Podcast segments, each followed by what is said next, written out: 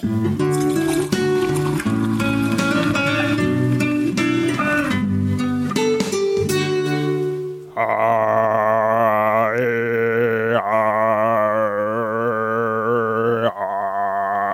Damen und Herren, das war die Begrüßung von Auf ein Bier, verständlich für Weltenschlangen. Wir reden heute über God of War und wir sind in diesem Falle Sebastian Stange und ich. Hallo Sebastian.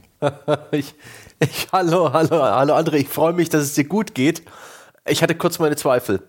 Und, äh, sehr schön. Glückwunsch, dass du jetzt schon mal 10% unserer Zuhörer direkt in den ersten Sekunden vergrault hast. Mal gucken, wie viel zum Schluss noch übrig sind. Ja, aber was ich an neuen Zielgruppen erschlossen habe durch dieses multilinguale Intro, jetzt all die Menschen, die diesen was uralten nordischen Dialekt sofort wiedererkannt haben und gesagt haben, Mensch, eins zu eins getroffen mal wieder. André hat einfach ein Hähnchen für Akzente und Fremdsprachen. Ja, die sitzen jetzt alle da und spitzen die Ohren. Boah, also du schaust durch eine sehr verzerrte Linse auf dich selbst. Ne? Nur mal so viel gesagt. ich habe keine Ahnung, wovon du redest, ehrlich gesagt. Aber mein Gott, das ist nicht das erste Mal. Das wird so schnell auch nicht aufhören. äh, äh, trinken wir denn heute etwas zur Linsenverzerrung? Bier? ja, es ist eine, eine der gefürchteten Frühaufnahmen. Es ist 11 Uhr morgens und dementsprechend als verantwortungsbewusste Podcaster sitzen wir natürlich hier und werden Kaffee trinken. Ich habe mir deswegen auch einen schönen Chibo Sana Kaffee gekocht, ja, und habe dort ordentlich Vanillemilch reingepullert. Oh Gott, was ist denn bitte Chibo Sana? Ist das einfach so Kaffeecreme? Ich habe keine Ahnung, das war halt im Angebot. Mm, mm. Ich habe von der feinen Nürnberger Rösterei, äh, Rösttrommel, kann man aber auch wunderbar als Röstrommel aussprechen, ist viel witziger, freuen sie sich immer, habe ich den Kaffee äh, Profon, äh, Espresso Profundo, glaube ich, heißt der. Den habe ich mir als Latte zubereitet und der schmeckt hervorragend. Profundo auch noch hier. ja, ja, ja, ja. Da ist ja mal. Ai, ai, ai, ai, ai. Ja, dann, äh, dann erwarte ich jetzt aber hier ganz profunde Ergebnisse heute. ja, wir haben schließlich ein kleines Nischenthema, ja. Ja, ähm, so einen kleinen Indie-Podcast, ja. Richtig. Und das hört man nur bei uns, Einschätzungen zu God of War. Ja, endlich, endlich spricht mal einer darüber, werden die Leute sagen. das hat, ich habe die ganze Zeit schon gewartet, ob einer dieses kleine Ding mal entdeckt, ja, und sich denkt, das ist vielleicht einen Podcast wert. Ja, ja mein Gott, ähm, es ist erschienen am 20. April. Es ist äh, das große PlayStation 4 Exklusivspiel des Jahres. Zum Release hat dann äh, Corey bei Barlock. Du willst auch immer Bellrock sagen, oder? Wie immer. das Viech aus Herr der Ringe. Es geht mir genauso. Ich will auch immer sagen, Cory Bellrock. Ja, er soll sich einfach umbenennen. Der, der, Creative Director hinter dem Spiel, der sich bereits im Vorfeld in der Vorberichterstattung durch äh, ja wirklich clevere Interviews und einen, einen sympathischen, medienwirksamen Charakter ausgezeichnet hat, hat dann auch noch zum äh, Fall des Review-Embargos einige Tage vor Release öffentlichkeitswirksam geheult, als er sich den Metacritic-Score angeschaut hat, als dann all seine Zweifel sich auflösten in einem Metascore von, wie viel sind wir da inzwischen? Ich glaube 95 ist es. Ja, also weltweit ist das Spiel äh, hoch gelobt. Die, die Kritiker überschlagen sich. Es ist ähm, ein Prestigeprojekt für die PlayStation und äh, André und ich, wir haben es beide natürlich rasch durchgespielt. Oder ja, es ist kein kurzes Spiel und werden jetzt äh, ein, zwei Worte dazu sagen. Vielleicht sogar äh, so einen Zahlenwert aus der Luft greifen. Naja, ich will nicht zu viel verraten. Vor allem nicht zu viel versprechen, ja. Ja, genau. Glaubst du, glaubst du, das ist eine Kernkompetenz? Du sagst so medienwirksam. Glaubst du, Corey Balrock kann auf Kommando heulen? Oder, oder glaubst du ihm? War er einfach nur ehrlich berührt? Man könnte es ja mal, man könnte ja tatsächlich als Entwickler mal ehrlich berührt sein, wenn man eine 95er Metascore hat. Das ist ja immerhin Top 50 auf der Seite, all time. Ja, ich, ich finde das in Ordnung. Ich habe nicht das Gefühl, dass der uns was vorspielt. Es ist einfach ein glücklicher Umstand, dass der Mensch ein bisschen kameraaffin ist. Nah am Wasser er, gebaut? Na, ein Stück weit. Ich, ich glaube, nach so vielen Jahren äh, die Bestätigung zu haben, dass alle kreativen Entscheidungen, die du getroffen hast, einigermaßen richtig waren. Ich glaube, das ist ein gutes Gefühl, egal äh, wie kameraaffin man ist und wie gut man heulen kann. Das, das bringt einen schon äh, den Tränen nahe, kann ich mir gut vorstellen. Dass es halt gemacht hat, zeugt ein Stück weit davon, dass er schon so ein bisschen versteht, wie man Presse macht. Oh, vielleicht hat er da auch Tipps bekommen von irgendwelchen Sony-PR-Leuten. Generell war dieser Mensch extrem sichtbar, sagt man ja heutzutage, äh, rings um den Release-Zeitraum des Spiels, aber eben auch auf eine sehr angenehme Art und Weise.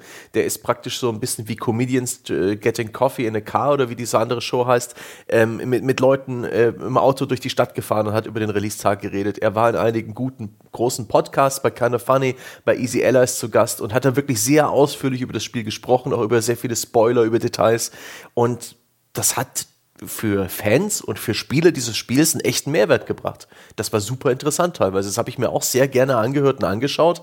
Und deswegen, ja, sie spielen ein sehr gutes äh, Pub Regulations Game. Sowohl der Bar Barlog als auch Sony.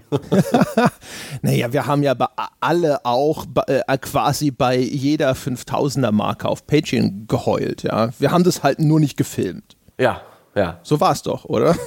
Oder war, nee, das nur, Gott. war das nur mein leichtes, Vorschlag? Habe ich das mal geträumt? Leichtes Schmunzeln war es bei mir, ja, eher so ein, so ein langsames Ausatmen. Puh. wow, Job Safety achieved.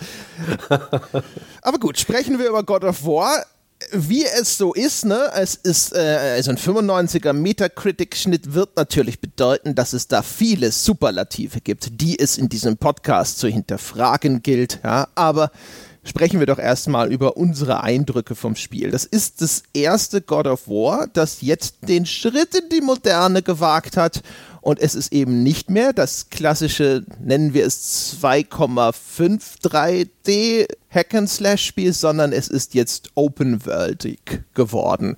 Nicht so ganz Skyrim Open World, aber schon ein zentraler Hub und von da aus kannst du jetzt in alle Himmelsrichtungen mit, mit dem Boot rumfahren. Du kannst relativ frei irgendwo mal durch die Gegend laufen, also auf sehr stark vordefinierten mhm. Wegen nach wie vor.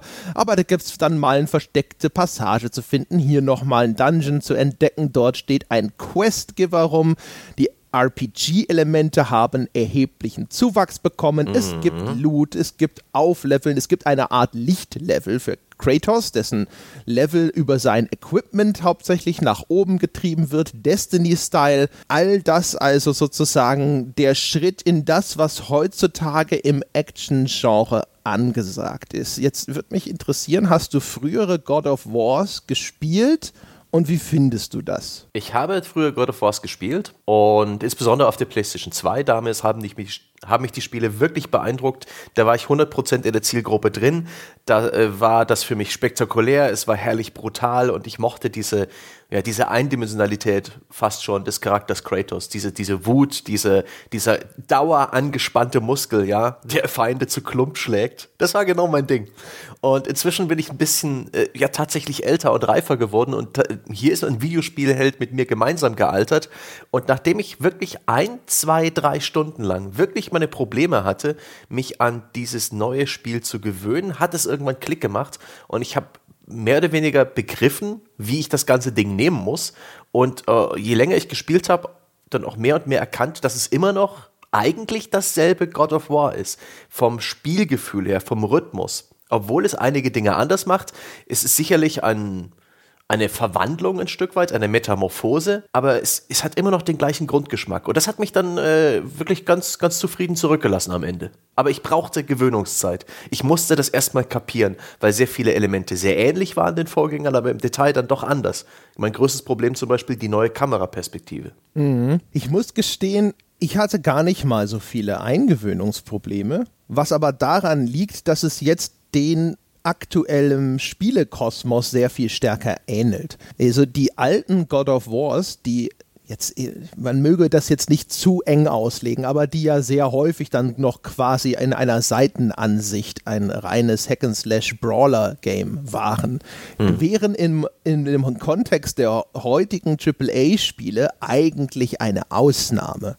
Und der Schritt, den God of War jetzt gegangen ist, jetzt ohne das jetzt tatsächlich erstmal wirklich kritisch zu meinen. Also was, das Spiel hat sich hervorragend gespielt, ich gebe dir völlig recht und da ist auch durchaus noch viel von dem alten Feeling da.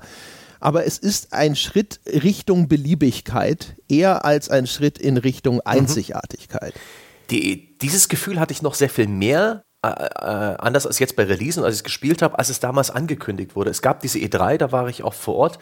Da hat Sony drei First-Party-Spiele gezeigt: Horizon Zero Dawn, God of War und Days Gone. Und das waren alles sehr hochkarätige Spiele, die damals auch zumindest vom Release-Zeitraum alle etwas näher beieinander lagen, als sie jetzt tatsächlich rauskamen. Und alle hatten sie ähnliche Elemente. Sowohl, äh, also alle drei Spiele hatten irgendwelche Rollenspielelemente. Alle drei Spiele haben man uns versprochen, hatten Crafting.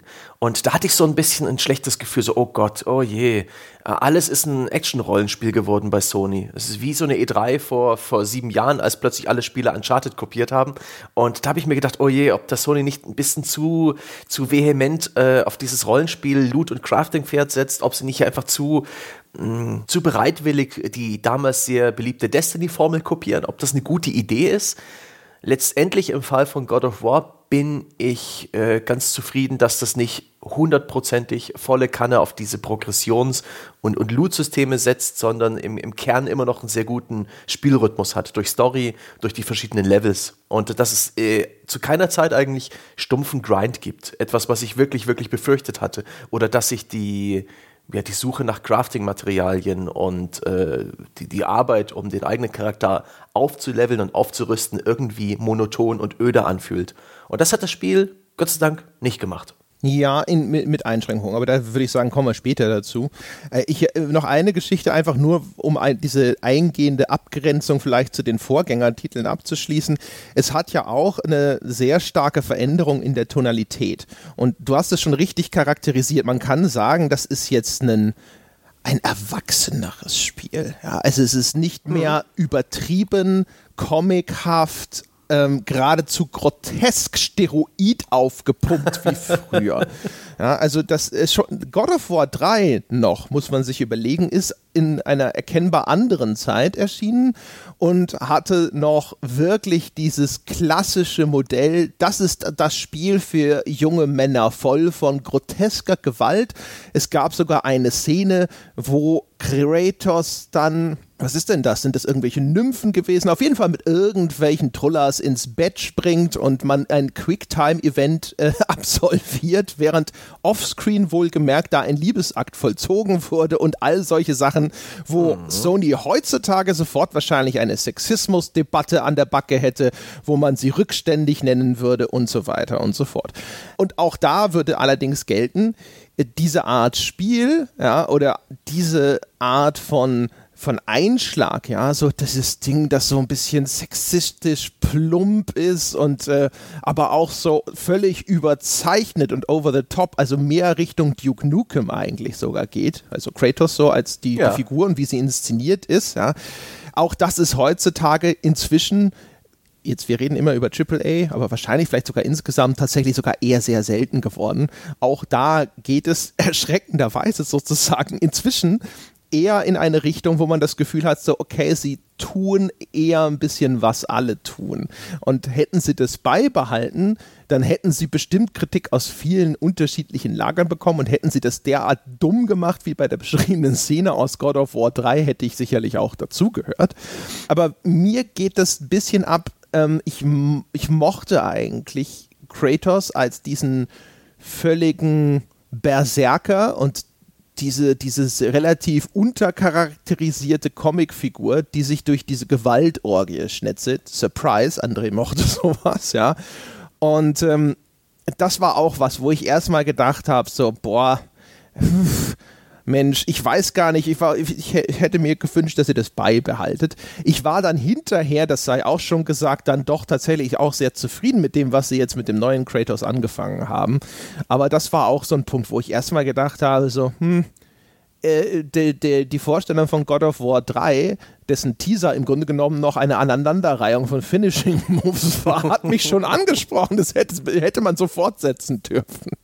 Ach ja, aber das ist vielleicht ein schöner Punkt, einfach mal ein bisschen das Spiel genauer zu beschreiben. Es gibt vielleicht den einen oder anderen unter den Zuhörern, der noch gar nicht so viel vom Spiel gehört hat und ja oder ähm, keine God of Wars je gespielt hat, weil es sind ja alles auch PlayStation Exklusivtitel. Richtig. Also letztendlich spielen wir hier Kratos, der in den äh, God of War Spielen, von denen inzwischen vorher schon vier erschienen sind, äh, inklusive Spin-offs für die PSP und vielleicht sogar Vita, nee, nicht für die Vita und der ist in den vorherigen Spielen eine, eine Art Kriegsgott, der den, den Geschicken der Götter etwas ausgesetzt ist, der auch ein wenig manipuliert wird von ihnen und der sich an ihnen rächt, indem er so ziemlich alles umbringt, was im griechischen Götterpantheon äh, äh, nicht bei drei auf dem Baum ist.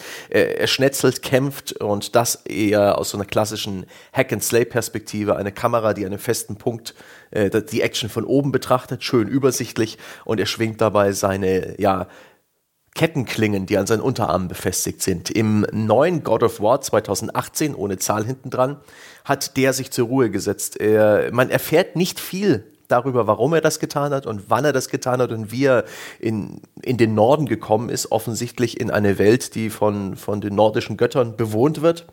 Äh, und da hat er einen Sohn. Und das Spiel beginnt mit der Beerdigung seiner Frau und der Mutter von Atreus, seinem Sohn. Und ähm, beide machen sich dann auf den Weg, den letzten Wunsch von Feia, so heißt die Frau oder hieß sie, zu erfüllen, und zwar ihre Asche auf dem höchsten Gipfel äh, in des Realms, also dieser Welt zu verstreuen. Alle und das ist eigentlich Welten, alles. Bitte. Genau, aller Welten. Ja. Es gibt halt mehrere Welten darauf. Das wollte ich nicht schon. Ich wollte nicht mit der Tür ins Haus fallen. Jedenfalls, das ist die Prämisse und das ist auch eigentlich der rote Handlungsfaden. Äh, natürlich gibt es auf diesem Weg, auf diesen Gipfel sehr, sehr viele Widrigkeiten und Umwege und Hindernisse und andere Charaktere, die da reinploppen. Aber das ist alles. Es ist eine vielleicht sogar ein Stück weit mit The Road vergleichbar. Ich, Gott, das ist ein weiter gespannter Bogen. Aber es ist die, die Reise von Vater und Sohn durch eine feindliche Welt. Ähm, der Vater hat jede Menge Ballast, den, wir, den ich als Spieler, der, der Vorgänger, kenne. Die, sein Sohn kennt aber eigentlich. Atreus kennt seinen Vater kaum. Und ich weiß sehr gut in dem Moment, warum Kratos so einsilbig ist. Ähm, weil alles in seiner Vergangenheit, er ist nicht wirklich stolz drauf. Es ist eine relativ tragische, schmerzhafte Geschichte. Ähm, er hat sehr, sehr viele schlimme Dinge getan, aber gleichzeitig ist sein Sohn unglaublich neugierig und auf dieser Heldenreise, die beiden durchmachen, treffen sie eben auf ein gewisses Etabliss äh, Etablissement, nicht auf ein gewisses, auf einen, jetzt fällt mir das Fremdwort nicht ein, auf einen Cast verschiedener Charaktere. Sie treffen auf die Spuren der Götter, sie treffen auf die Geschichte, auf, auf Lore, auf äh, Sagen der Götter und für den äh, Atreus ist das alles eine unglaublich spannende Reise. Diese, der Junge blüht auf während Kratos mehr und mehr in seinem Schneckenhaus versinkt, weil er eigentlich riechen kann, was gleich passieren wird. und das fand ich eine sehr schöne Ausgangssituation für, für diese Heldenreise der zwei. Ja, das stimmt. Also man jetzt, also Spoiler zu früheren God of War Teilen, meine Damen und Herren, äh, das sei gestattet. Man muss, wenn man die vorigen Teile gespielt hat, dann weiß man, Kratos war schon immer ein eher tragischer Held. Ja? Also er ist ein Kriegsgott, er ist in der Serie ist er, glaube ich, sogar direkt der Sohn des Zeus. Das ist, mhm. glaube ich, nicht akkurat, aber die Spiele, das ist immer eine Bastardisierung der jeweiligen Mythologie. Also sowohl was die griechische oder jetzt die neu hinzugenommene nordische Mythologie angeht. Die Spiele würfeln das wild durcheinander, wie es ihnen gerade passt. Sei es mit der Charakterisierung der Figuren, sei es mit den Beziehungen der Figuren zueinander. Und ähm, Kratos ist, äh, diese Konstellation mit dem Sohn ist deswegen interessant, weil Kratos ursprünglich äh, als in, in der Gefolgschaft des Ares erstmal ein blutrünstiger Schlechter war und dann von Ares veräppelt wurde und dabei seine damalige Frau und Tochter umgebracht hat. Mhm. Und äh, das Ganze ist dann ein einziger Rachefeldzug, den man über diese ersten drei Teile spielt. Der gipfelt dann darin, dass er seinen eigenen Vater, also Zeus, zu Tode prügelt, im Grunde genommen. Mhm. Und jetzt ist also quasi dieser Mann, der quasi jetzt, also so ziemlich jedes Familienmitglied, das er je hatte, schon mal umgebracht hat. Der steht jetzt da, hat offensichtlich nochmal eine vernünftige, eine harmonische Beziehung hinbekommen, hat allerdings dabei durch Abwesenheit geglänzt und muss sich jetzt mit seinem entfremdeten Sohn aufmachen, um diese Asche der Mutter als äh, ge mhm. gefolgsam ne, dem letzten Wunsche entsprechend auf diesem Berggipfel zu verstreuen. Und das ist tatsächlich natürlich jetzt gerade in Anbetracht dieser Vorgeschichte eine recht interessante Konstellation, wo man sieht und auch durchaus schön spürbar gemacht bekommt, das ist jemand, der der trägt natürlich schwer an dem Ballast seiner Vergangenheit und äh, der glaubt auch, dass die Distanz zu dem Sohn eigentlich dazu dient, das Kind zu schützen und das Kind mhm. wiederum, also Atreus, der möchte natürlich seinem Vater näher kommen und die Geschichte des Spiels im Kern geht natürlich genau darum, um diese Vater-Sohn-Beziehung und die Annäherung zwischen Kratos und Atreus und dem Heilen der Wunden, die in dieser Beziehung in der Vergangenheit geschlagen wurden. Und ich finde auch ganz gut, dass das Spiel jetzt nicht wie die vorherigen God of War Spiele so ein heiterer Ritt durch die örtliche Mythologie sind, wo man alle Götter einmal trifft, zwei, drei von denen umbringt, sich vielleicht mit einem von denen äh, verbündet, sondern es erzählt eher so einen Nebenschauplatz der nordischen Mythologie. Man lernt nicht so viele dieser äh, Figuren äh, aus dem Ensemble, das war das Wort, was ich vorhin gesucht habe, der, der, der nordischen Mythologie kennen, aus, aus diesen Eddas oder wie diese Überlieferungen heißen, ähm, sondern es gibt die Rahmenhandlung und das, was sich letztendlich entspinnt im Spielverlauf, ist eben auch die Geschichte von, von Eltern und ihren Kindern und wie sie miteinander umgehen. Das ist das tragende Thema. Das ist nicht bloß die Beziehung zwischen Atreus und Kratos, sondern auch von, von anderen Charakteren und Eltern und Kindern zueinander. Und es ist auch ein Thema, was immer wieder wieder in den Geschichten auftaucht, die die beiden entdecken über die sie stolpern, die sie sich gegenseitig erzählen oder von denen sie erfahren.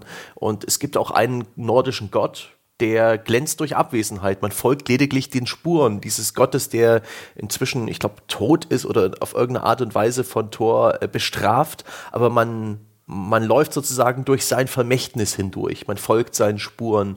Und der hat dennoch relativ viel Präsenz im Spiel. Und das finde ich ist, dem, ist ganz gut gelungen. Ich mochte dieses, dieses Setting, ich mochte die Tatsache, dass das ähm, relativ fokussiert ist von der Story her auf diese Eltern-Kind-Beziehung, auf, äh, dass es dir die nordische Mythologie beibringt, ohne dich im Schweinsgalopp von Person A zu Person B zu Person C zu bringen. Das hatte was. Das war sehr gut dosiert. Ja, finde ich auch. Also man hat, finde ich, bei dem Spiel den Eindruck, dass es sehr stark beeinflusst wurde von The Last of Us. Also erstmal natürlich in dieser Konstellation, äh, bei The Last of Us. Wer es nicht kennt, das ist das Survival-Horror-Spiel von Sony, der letzte große, bedeutsame Exklusivtitel für die PS3 damals, ist inzwischen auch als Remaster erschienen für die PS4, haben wir eine En-Detail-Folge zugemacht. Und da geht es eher um eine Beziehung zwischen äh, Joel, das ist die Hauptfigur, und Ellie, das ist da der Begleitcharakter und Ellie ist eher so eine, ein Surrogat für eine verlorene Tochter, aber die sind nicht wirklich miteinander verwandt. Aber da gibt es dann auch, geht es im Grunde genommen das, das gleiche Schema, der verhärmte, harte Überlebenskünstler, dessen Herz aufgeweicht wird durch dieses Kind. Ähm, und auch zum Beispiel dieses Motiv, das am Anfang bei God of War der Berggipfel als das Ziel dieser gemeinsamen Reise etabliert wird. Die Kamera schwenkt hoch, man sieht diesen Berggipfel in der Ferne und dann wird er immer wieder an bestimmten Punkten gezeigt, dass man immer wieder sieht, da willst du eigentlich hin. Und auch das ist etwas, das sie in The Last of Us auch schon gemacht haben. Da gab es dann wechselnde Zielorte, aber auch da war dann immer in der Ferne mal eine goldene Kuppel zu sehen und man weiß, da willst du hin. Das sind äh, viele kleine, schöne Kunstgriffe, die sie damals etabliert haben und wo ich das Gefühl habe, das hat man in God of War jetzt übernommen. Was äh, nicht schlecht ist, ehrlich gesagt, weil das waren alles sehr, sehr gut gemachte Elemente und sehr, sehr gut gemachte Motive. Und sie haben es in God of War, zumindest finde ich, was das Verhältnis zwischen Vater und Sohn angeht, perfektioniert. Weil während Ellie ein relativ nutzloser Begleiter war, ist Atreus tatsächlich in diese Spielhandlung eingebunden. Und was ich besonders cool finde, also das ist mit einer der Sachen, die ich an dem Spiel am meisten schätze, ist der, das Wachsen des Charakters. Also es geht darum, dass Kratos den Jungen mhm. jetzt anfängt, das Jagen beizubringen. Das ist ganz am Anfang des Spiels, ja und ihn sozusagen jetzt äh, auf seinem Weg zur Mannwerdung als Vater zum ersten Mal unter die Arme greift. Und dieses, dieses Wachsen der Kompetenz des Jungen und das Wachsen des Selbstvertrauen unter der Anleitung des Vaters hin zu einem immer eigenständigeren Charakter, das wird von dem ganzen Gameplay gespiegelt. Also es ist eine Figur, der du am Anfang noch bei jedem Kram eine Anweisung geben musst, damit sie etwas tut und die dann später immer autonomer handelt und auch immer wirklich mehr zu einer echten Hilfe Hilfe im Kampf wird. Und das ist echt, echt gut gelungen. Oh ja, die, die Tatsache, dass man eben nicht bloß Kratos, sondern ein Stück weit auch Atreus Talente auflevelt, die, die spürt man äh, im Gameplay wirklich, der ist äh, gerade hinten raus, ist der so praktisch im Kampf und es wird zur zweiten Natur immer wieder mal auf die Vierecktaste zu drücken, die für Atreus reserviert ist dient ausschließlich dazu, dem eigenen Sohn Befehle zu geben oder eben irgendetwas lesen zu lassen in den Nicht-Kampfsequenzen und irgendwie mit ihm zu interagieren. Das war damals in der Vorberichterstattung so diese große Sensation. Ja, es gibt eine extra Sohn-Taste. Das ist jetzt gar nicht mal so wild, aber ähm, funktioniert erstaunlich gut. Und ich finde es auch super, wie viel Charakterzeichnung außerhalb von Cutscenes passiert.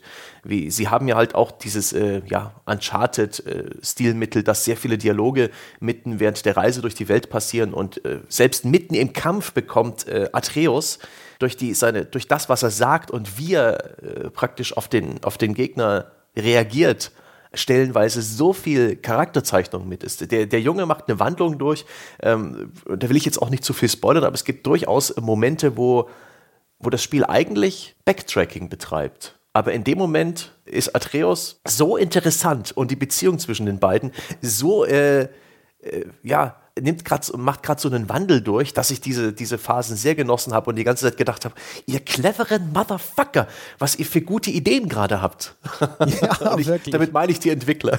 Ja, ja, ja. Also wirklich, also äh, äh, zwei, zwei Sachen dabei, die ich einfach nur bekräftigen möchte äh, Atreus ist quasi eine Waffe. Ja, also du kannst, wie du schon richtig gesagt hast, kannst du ihm einen Gegner zuweisen, auf den er mit dem Bogen schießen soll. Dadurch ist er für dich quasi wirklich als ein nützliches Gameplay-Element verfügbar.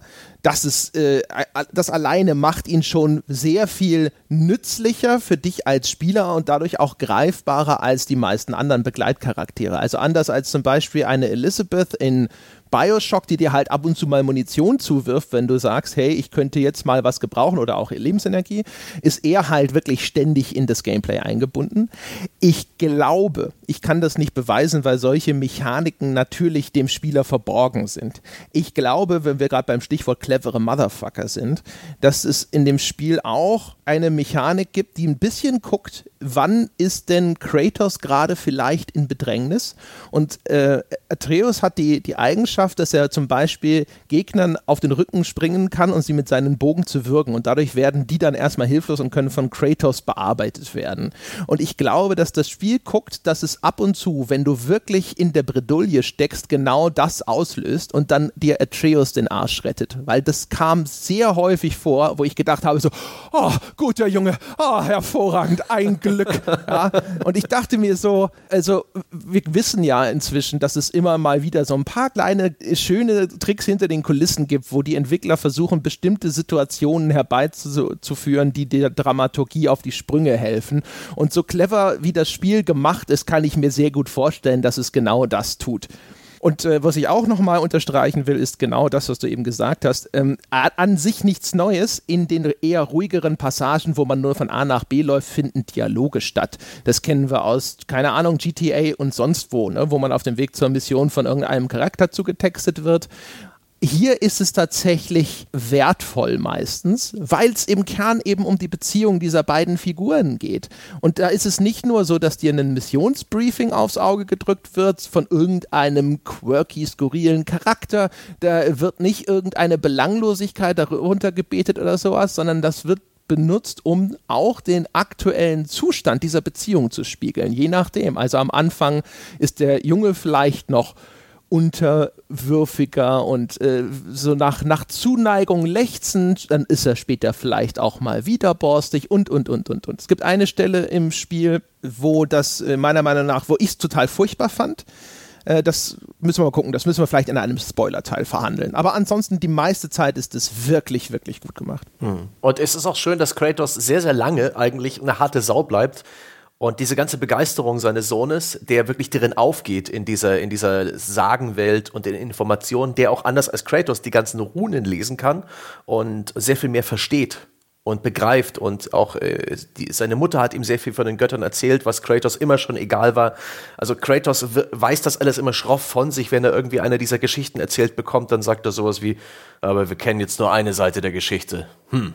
Und äh, also es gibt immer bloß einen kurzen One-Liner, mit dem er schroff alles abweist und äh, darauf hinweist, dass es hier nur um die beiden geht, um ihr Ziel zu erfüllen, äh, dass es eine Sache des Überlebens ist und dass man stets vorsichtig und wachsam bleiben sollte. So ultra männliche, ultra pragmatische Lebensratschläge, aber äh, wie er den eben auch langsam ein bisschen aufweicht, bis er dann irgend, irgendwann gegen Ende des Spiels sogar mal eine coole Geschichte erzählt. Das fand ich sehr, sehr schön. Eine schöne Belohnung hinten raus, dass, dass Kratos auch mal irgendwann ein bisschen was erzählt, wo sein Sohn sagt, ey, nice story. Das ist, äh, cool story, Dad. ja, und, und überhaupt ähm, gibt es eine sehr starke ja, Trennung zwischen, zwischen äh, ja, Storytime ist Boattime, sagt er ja sogar einmal. Es gibt in diesem Spiel den Lake of the Nine, das ist eine große Wasserfläche, die relativ ja, zentral ist im Spiel, sowohl räumlich als auch vom Gameplay her. Da, von da aus kann er mit einem Paddelboot zu den diversen ja, Story- und Nebenquests unterwegs sein. Da kann man Sammelobjekte finden. Der See dient ein Stück weit als Hubwelt, so ein bisschen wie Hyrule Fields in, in einigen Zelda-Spielen. Und solange die beiden auf dem Boot unterwegs sind, gibt es keine Kämpfe. Das Bootfahren ist immer zivil und deswegen wird diese Phase im Spiel für Story genutzt und dann erzählen die sich gegenseitig Geschichten.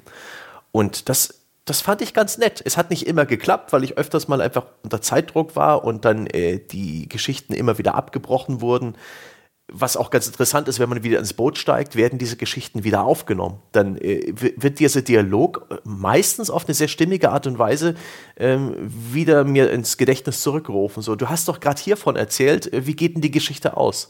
Das fand ich sehr schön und das war, war, eine schöne Idee, die so ein bisschen Ecken und Kanten hatte und nicht so hundertprozentig sitzt im Spiel, aber die, wo ich auch gesagt habe, ah, nicht schlecht, nicht schlecht. Ja, ist auch vor allem schön zu sehen, was für eine Vielzahl von kleinen Geschichten da verfügbar sind.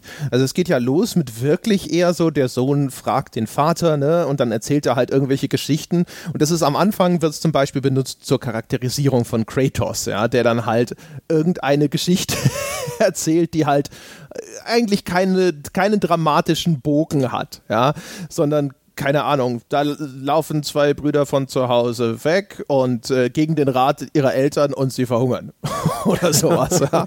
ja. Und, äh, der Sohn ist dann halt immer total entgeistert, weil diese Geschichten halt einfach nicht spannend oder aufregend sind, sondern es sind halt einfache Tatsachen und Fakten, die Kratos da runterspult und das Ganze auch noch in seinem äh, emotionsbefreiten Bariton. Äh, und das bessert sich dann eben, wie gesagt, nach hinten raus in dieser einen schönen Szene. Später kommen dann aber andere Geschichten hinzu, die dann zum Beispiel den Lore-Background erweitern. Dann äh, gibt es Geschichten über eben verschiedene Figuren dieser nordischen Sagenwelt. Und das ist wirklich erstaunlich. Also man spielt das Spiel eine ganze Weile, man ist sehr häufig auf diesem See unterwegs, wenn man anfängt, diese Nebenquests abzuarbeiten.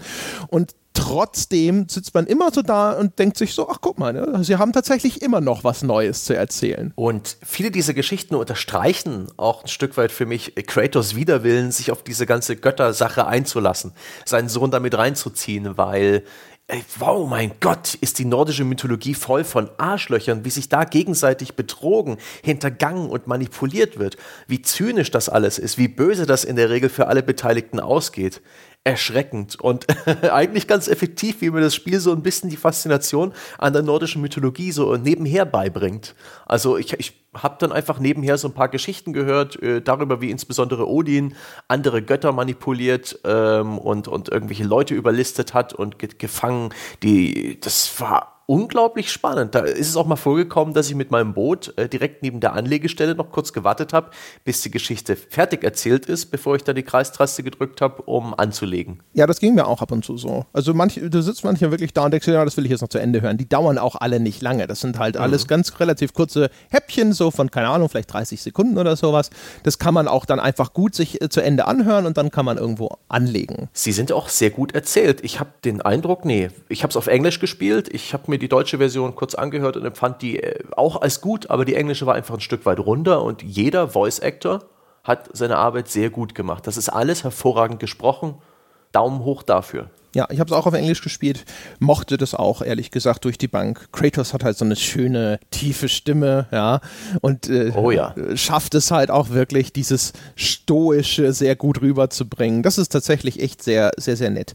Wir sollten vielleicht jetzt mal anfangen, ganz kurz über das, äh, das Spiel ein, an ja. sich, das Gameplay zu sprechen, damit wir sozusagen dann endgültig die Grundlagen tatsächlich jetzt nach einer halben Stunde oder so dann auch wirklich durchhaben. Mhm. Wir haben es ja schon gesagt, es ist ein Hack-and-Slay-Spiel. Ähm, das bedeutet, wirklich den allergrößten Teil des Spiels bringt man damit zu, dass man in einen etwas größeren Raum kommt. Gerne geht eine Tür hinter einem zu oder eine, eine Klippe, die man eben noch problemlos hoch und runter klettern konnte, ist auf einmal nicht mehr verfügbar für den Spieler und jetzt gilt es alles auszuradieren, was in diesem Areal kreucht und fleucht. Früher hatte Kratos dafür ja die Blades of Chaos, das hast du vorhin schon beschrieben. Das waren diese riesigen Dolche, die an Ketten an seinen Arm befestigt sind. Jetzt gibt es erstmal die Leviathan Axe, also eine, ne, der, dem, dem, dem nordischen Setting angemessen, mhm. eine große Streitaxt.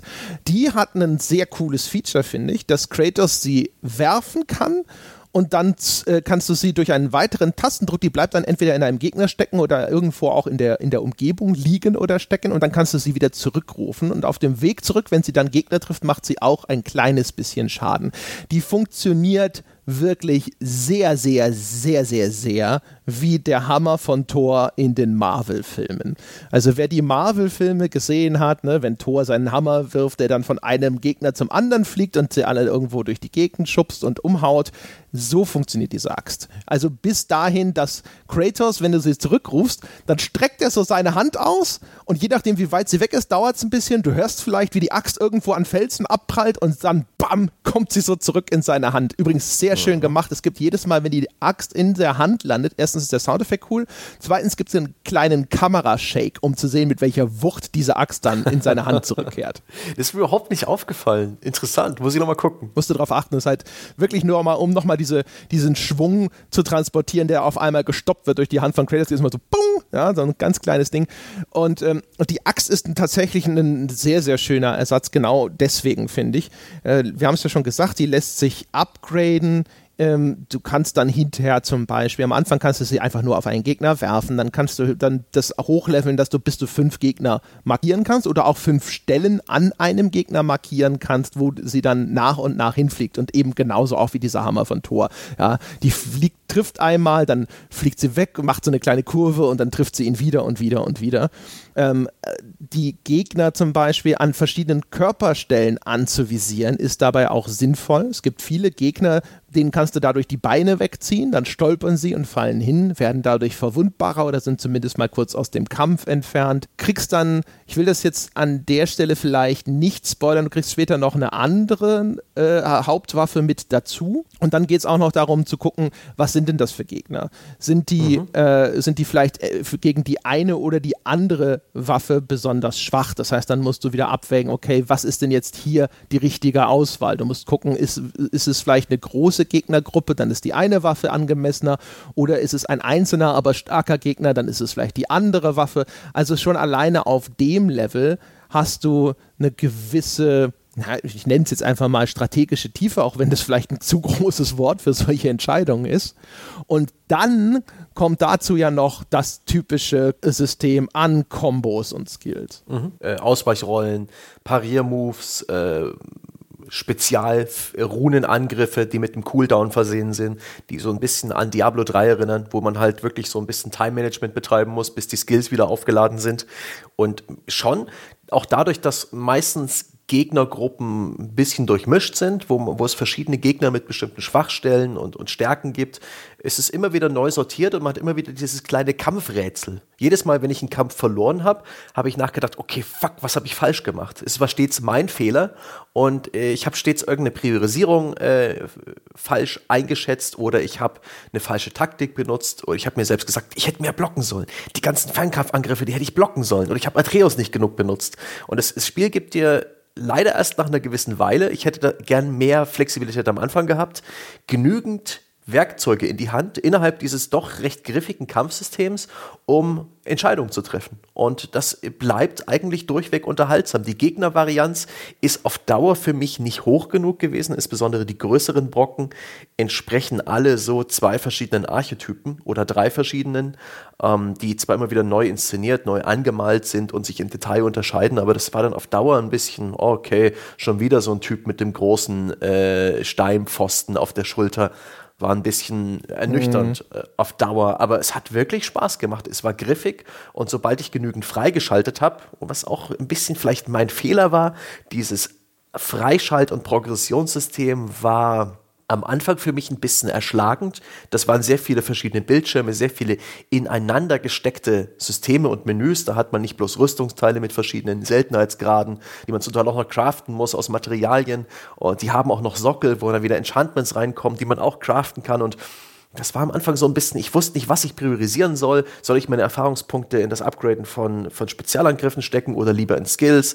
Äh, wo stecke ich meine Ressourcen rein? Soll ich lieber upgraden oder lieber neu craften? Das war, da hat mich, mich das Spiel nicht genug geführt. Irgendwann ist dieses System dann aber auch komplett begriffen. So komplex ist es dann nämlich gar nicht, wie es am Anfang wirkt. Und dann habe ich mich deutlich einfacher getan. Also es gab einen Zeitpunkt, wo ich gemerkt habe, holy shit, ich kann mir fast alle Kampfskills leisten. Wie, wie, wie habe ich denn verpasst, meine Skills auszugeben? Und es ist auch komisch. Aber als ich das dann gemerkt habe, weil ich am Anfang einfach nicht wusste, wohin soll ich investieren, dann habe ich lieber gar nicht investiert. Aber als dieses ehrlich Klick gemacht hat, dann hat das äh, Kampfsystem für mich dann schon wunderbar Sinn ergeben. Aber es bleibt im Vergleich zu den vorherigen God of War Spielen einfach ein Stück weit unübersichtlicher. Dadurch, dass die Kamera wirklich sehr nah hinter der Schulter von Kratos positioniert ist, das ist schon fast an ein Ego-Kampfsystem erinnert, hat man nicht den guten Überblick. Und es gibt Gegner, die greifen von hinten an, es gibt Fernkampfangriffe, die können außerhalb des Bildschirms gestartet werden.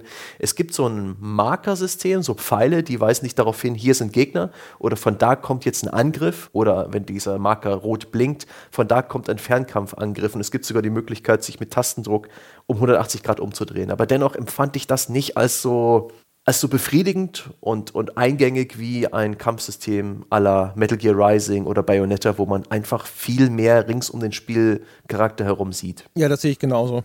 Also grundlegend finde ich, ist das Kampfsystem tatsächlich sehr gut gemacht. Also die Reaktionen von Kratos auf Tasteneingabe sind sehr prompt.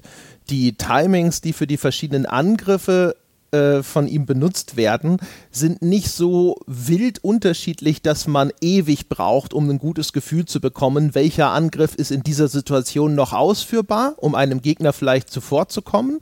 Ähm, und wann muss ich einfach ausweichen, weil das wird jetzt nichts mehr.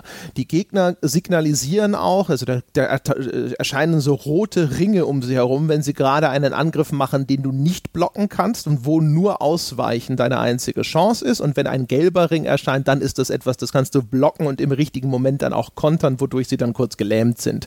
Also in der Hinsicht funktioniert das, finde ich, nach wie vor ganz hervorragend. Also du, das ist wirklich griffig, es ist sehr mhm. äh, ja, responsive, sagt man im Englischen. Also es reagiert sehr, sehr schön und sehr schnell auf die Eingaben des Spielers und das kann man sich alles dann hinterher sehr schön intuitiv einprägen äh, die Kamera ist tatsächlich genau das, was ich, was ich aussagen würde. Ähm, das ist natürlich der Schritt jetzt in diese völlig freie 3D äh, Third-Person-Umgebung. Und da muss ich gestehen, hatte ich wirklich auch das Gefühl, es kommt immer wieder mal vor, dass man dass einem die Kontrolle über diese Kämpfe entgleitet. Und das fand ich dann auch echt unbefriedigend. Die früheren God of Wars hatte ich das Gefühl, die sind wirklich sehr, sehr auf den Punkt, wo du immer das Gefühl hast, okay, jetzt habe ich vergeigt, weil ich war zu doof. Und ich hatte alle Informationen, die nötig waren, um es besser zu machen. Und ich hatte entweder nicht den Skill, also Reaktionsgeschwindigkeit, ja, oder die Fingerfertigkeit für irgendwelche Kombos, oder ich hatte einfach nicht die, den richtigen Plan. Und bei God of War jetzt auf der, also dem neuen God of War, über das wir jetzt sprechen, da war es tatsächlich eher so, dass ich schon immer mal wieder Situationen hatte, wo ich das Gefühl hatte, ey, da kommt jetzt ein Angriff von rechts auf einmal ins Bild rein. Und ja, da mag vorher einer dieser fünf Pfeile gewesen sein, ja, der mich darauf hätte hinweisen können. Aber du siehst diese Pfeile in einer Tour. Wie weit genau so ein Gegner aber entfernt mhm. ist, zum Beispiel, kannst du ja deswegen noch lange nicht abschätzen. Und da war schon ab und zu so der Eindruck, boah, das fand ich jetzt, wenn nicht unfair, dann doch zumindest, sage ich mal, ziemlich haarig. Und das wirkt dadurch ab und zu auch eher chaotisch. Ich finde die Kämpfe mit relativ wenigen starken Gegnern, die, da merkt man, wie befriedigend das sein kann, weil da habe ich die Übersicht und da ist wirklich immer dieses Gefühl da gewesen, okay, ich habe es vermasselt, ich weiß, was ich falsch gemacht habe, alles klar. Und aber dann, wenn es wuselig wird mhm. und wenn viel um dich herum passiert und wie du schon sagtest, dann schießt noch von irgendwo einen, äh, einen Gegner mit Fernkampf und sonst irgendwas, da hatte ich ab und zu das Gefühl, dass ich gedacht habe, so, äh, das ist gerade ein bisschen blöd, das fühlt sich auch einfach unbefriedigend an, wie das abgelaufen ist. Mhm. Das habe ich am Anfang gerade vermisst. Diese Leviathan X, die ist die entspricht auch sehr gut eigentlich diesem Gameplay. Das ist keine Waffe, die man wie, wie in den vorherigen Teilen so um sich herum wirbelt. Die ist ausgerichtet auf, ein, auf eine kurze Reichweite, auf den, auf den Bereich direkt vor Kratos. Die passt sehr gut zur Perspektive. Mit der geht man eher methodisch vor. Die ist eine etwas langsame Waffe. Man könnte hier von so einem Dark Souls Gameplay sprechen, aber das, das stimmt letztendlich nicht. Es gibt einzelne Gegner, denen muss man sich so ein bisschen nach Dark Souls Natur nähern, aber es gibt auch noch viele andere Hack and Slay Gegner, die man einfach einfach niedermähen kann. Am Anfang habe ich so ein bisschen vermisst, dieses beständig kämpfen. Es gab in den vorherigen God of War Spielen irgendwo eine, eine Herausforderung oder ein, irgendeinen freischaltbaren Bonus, wenn ich glaube eine 10.000 äh, 10 Punkte Combo geschafft hat oder eine 1000 Treffer Combo oder, oder sowas. In, in dem ersten God of War Spielen konnte man praktisch unablässig seine Combo oben halten oder auch wie bei den Devil May Cry Spielen. Dieses, dieses beständige Jonglieren mit Gegnern, dieses unnachlässige Kämpfen und das hatte ich, das gab es am Anfang von God of War, vom neuen auf die PS4 nicht. Da war es eher so, dass man seine Kompo abgebrochen hat, wieder aus dem Kampf sich zurückgezogen hat, sich neu positioniert hat. Und das war für mich ein Stück gewöhnungsbedürftig, aber mit der Zeit bekommt man mehr Skills, mehr, mehr Möglichkeiten im Kampf und dann kehrt das auch wieder hinten raus im Spiel, insbesondere weil dann auch die entsprechenden Gegner dir präsentiert werden, die sich sehr viel besser hinwegmähen lassen und wo dann auch dein äh, Sohn Atreus sehr viel wirksamer ist. Es gibt da so eine Mechanik, die äh, ja, Lähmung bei Gegnern erzeugt und die ermöglicht dann so ein paar reißerisch inszenierte Nahkampfangriffe, die so ein bisschen heraufbeschwören, wie brutal das Spiel ursprünglich mal gewesen ist, ohne denselben Gore-Level zu erreichen, was mich aber überhaupt nicht stört. Und, und da hatte ich plötzlich wieder diesen Flow. Das hat mir gefallen, dass ich auch an dem Spiel ein Stück weit äh, besser geworden bin. Und das ist auch etwas, das sollte sich niemand äh, irgendwelche falschen Vorstellungen machen. Das ist ein Hack-and-Slay-Spiel, das gelernt werden will und muss. Und kämpfen auf die Art und Weise, wie wir es beschrieben haben, ist absolut zentral für God of War. Das ist kein Uncharted, was man praktisch auf einer halben Arschbacke durchspielen kann, wo äh, sowohl das Klettern als auch die, die Shooter-Passagen, wenn man will, vollkommen trivial sind. Ähm, hier muss man hier muss man was lernen und hier muss man wirklich Bock auf, äh, auf Hack and Slay haben. Ansonsten ist God of War nicht das richtige Spiel. Was ich echt angenehm finde, das ist echt ulkig, dass ist ja auch schon eine Eigenschaft von The Last of Us gewesen, was eigentlich auch ist. Es war halt so, so ein richtiges Core-Game, das durchaus Ansprüche an den Spieler gestellt hat. Und das machen sie jetzt mit God of War wieder, während Uncharted eher so ein bisschen die Fluff-Reihe bleibt. Also ganz so trivial sind die Feuergefechte in Uncharted nun auch nicht immer, aber God of War da ist da schon auf jeden Fall eine ganz andere Hausnummer, da gebe ich dir völlig recht. Also das ist wirklich ein Spiel, wo man diese ganzen Timings gut lernen muss und und wo mir ehrlich gesagt die verschiedenen Ebenen dieses Kampfsystems teilweise sogar ein bisschen zu viel waren, weil das geht ja dann, also Waffenauswahl bei Kratos, dann hat der Bogen von Atreus zwei unterschiedliche Sorten Pfeile, zwischen denen man je nach Situation wechseln kann. Du kannst äh, Atreus als Waffe zwischendrin immer einsetzen und solltest du in verschiedenen Fällen auch tun. Du kannst musst auf Konter achten, du musst deine Positionierung im Raum beachten, du musst äh, deine Axt manchmal im Fernkampf werfen, dann äh, musst du sie aber auch im Nahkampf benutzen.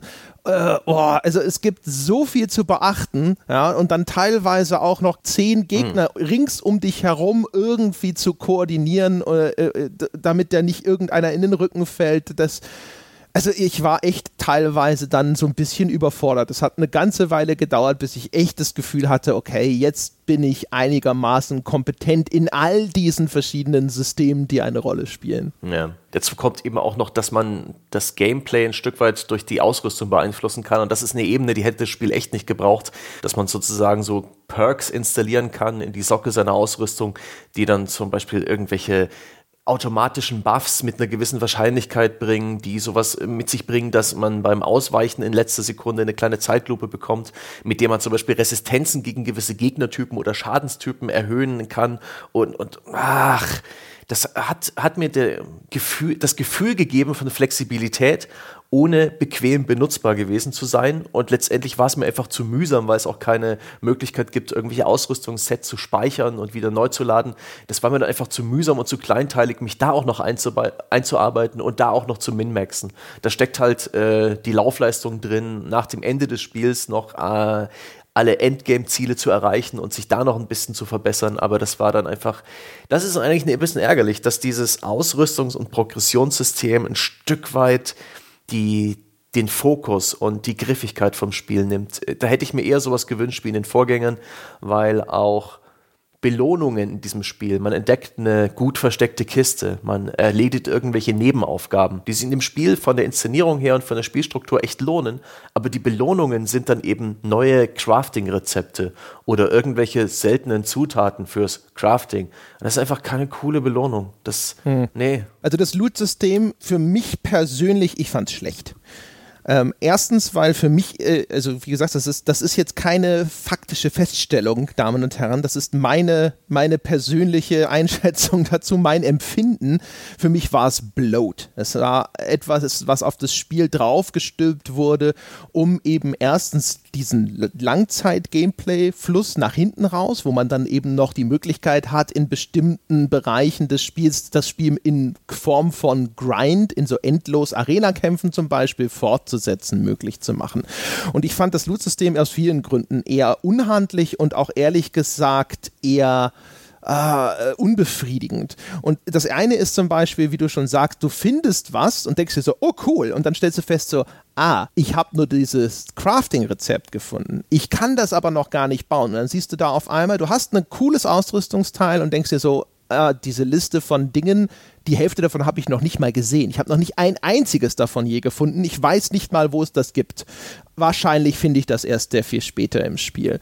Das heißt, das macht es für mich erstmal unbefriedigend. Das Zweite, was für mich unbefriedigend macht, ist, es ist eines dieser Abwägungs-Loot-Systeme, wo das Spiel sagt, ja, jetzt, äh, was möchtest du denn? Möchtest du viele von diesen Runenangriffen machen und dann die ganzen Cooldowns mit deiner Ausrüstung möglichst weit runtersetzen? Kannst du machen. Dann verlierst du aber Stärke oder Vitalität oder sonst irgendwas.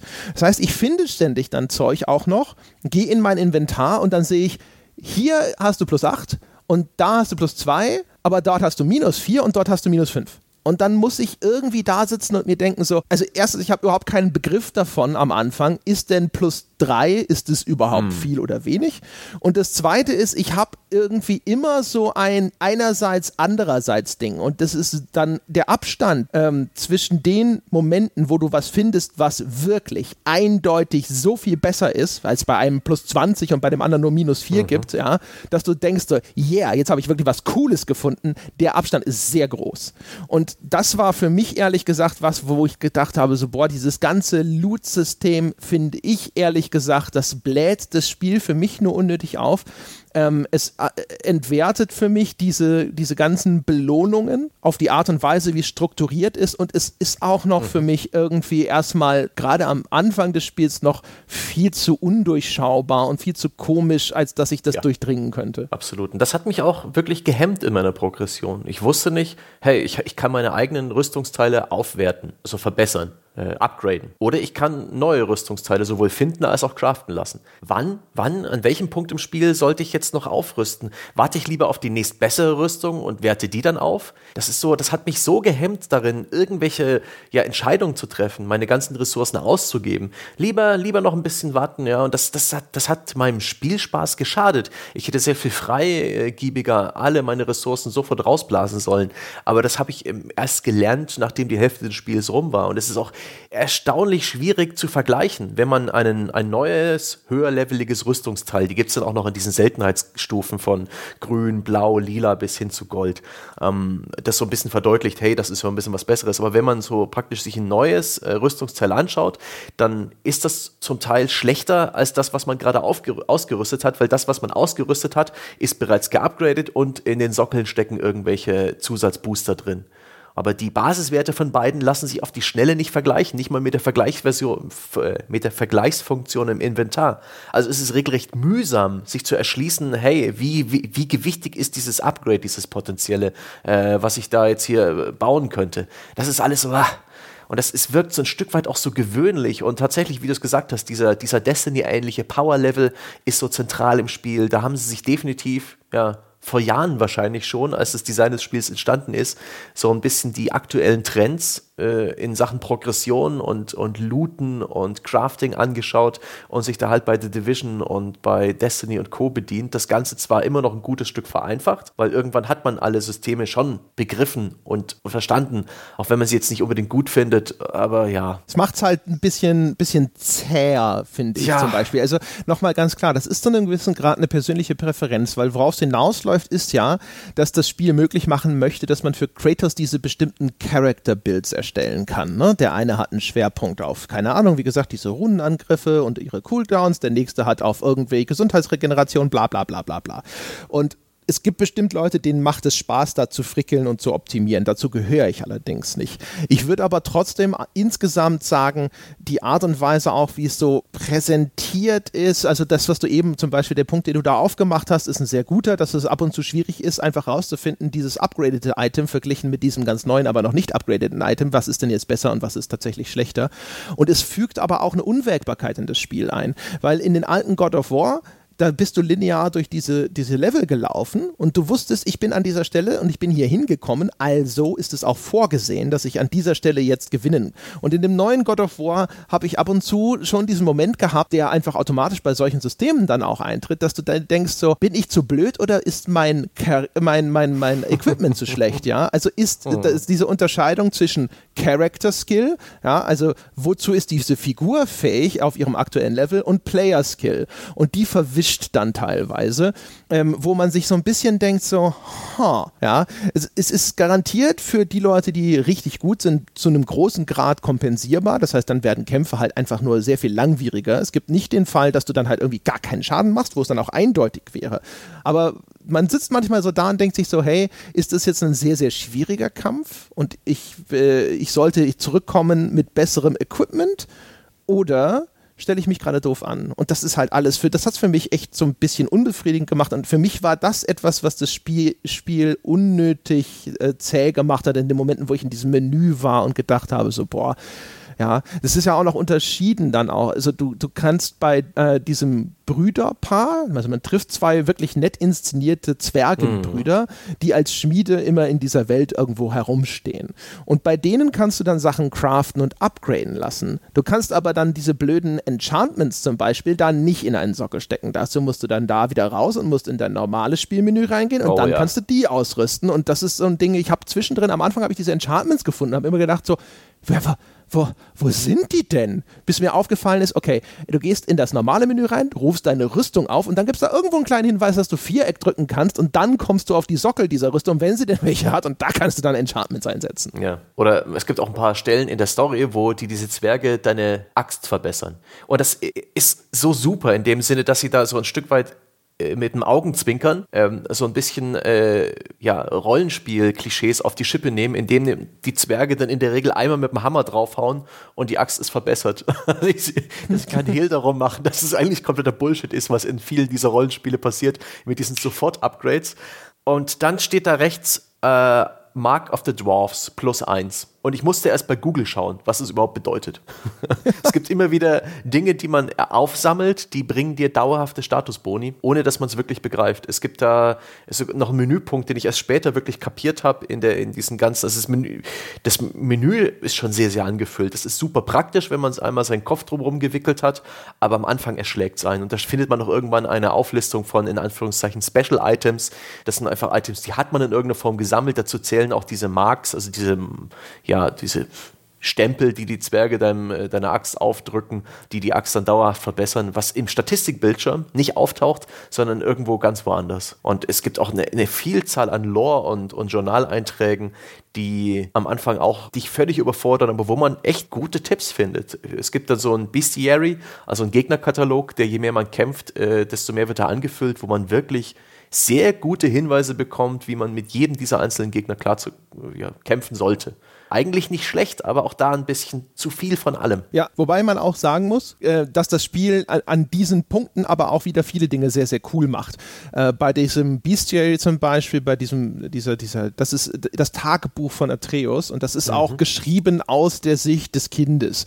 Und das ist tatsächlich auch wieder sehr nett gemacht, weil er, also das Spiel sitzt da und sagt, okay, an der Stelle wollen wir jetzt eine Information vermitteln oder wir wollen Leerlauf überbrücken, wie das jetzt bei diesen Bootfahrten der Fall ist. Können wir an der Stelle auch was tun, was unsere Charaktere dem Spieler weiter näher bringt? Ja, und dann benutzt es das. Es ist echt, also das muss ich auch sagen, finde ich sehr lobenswert.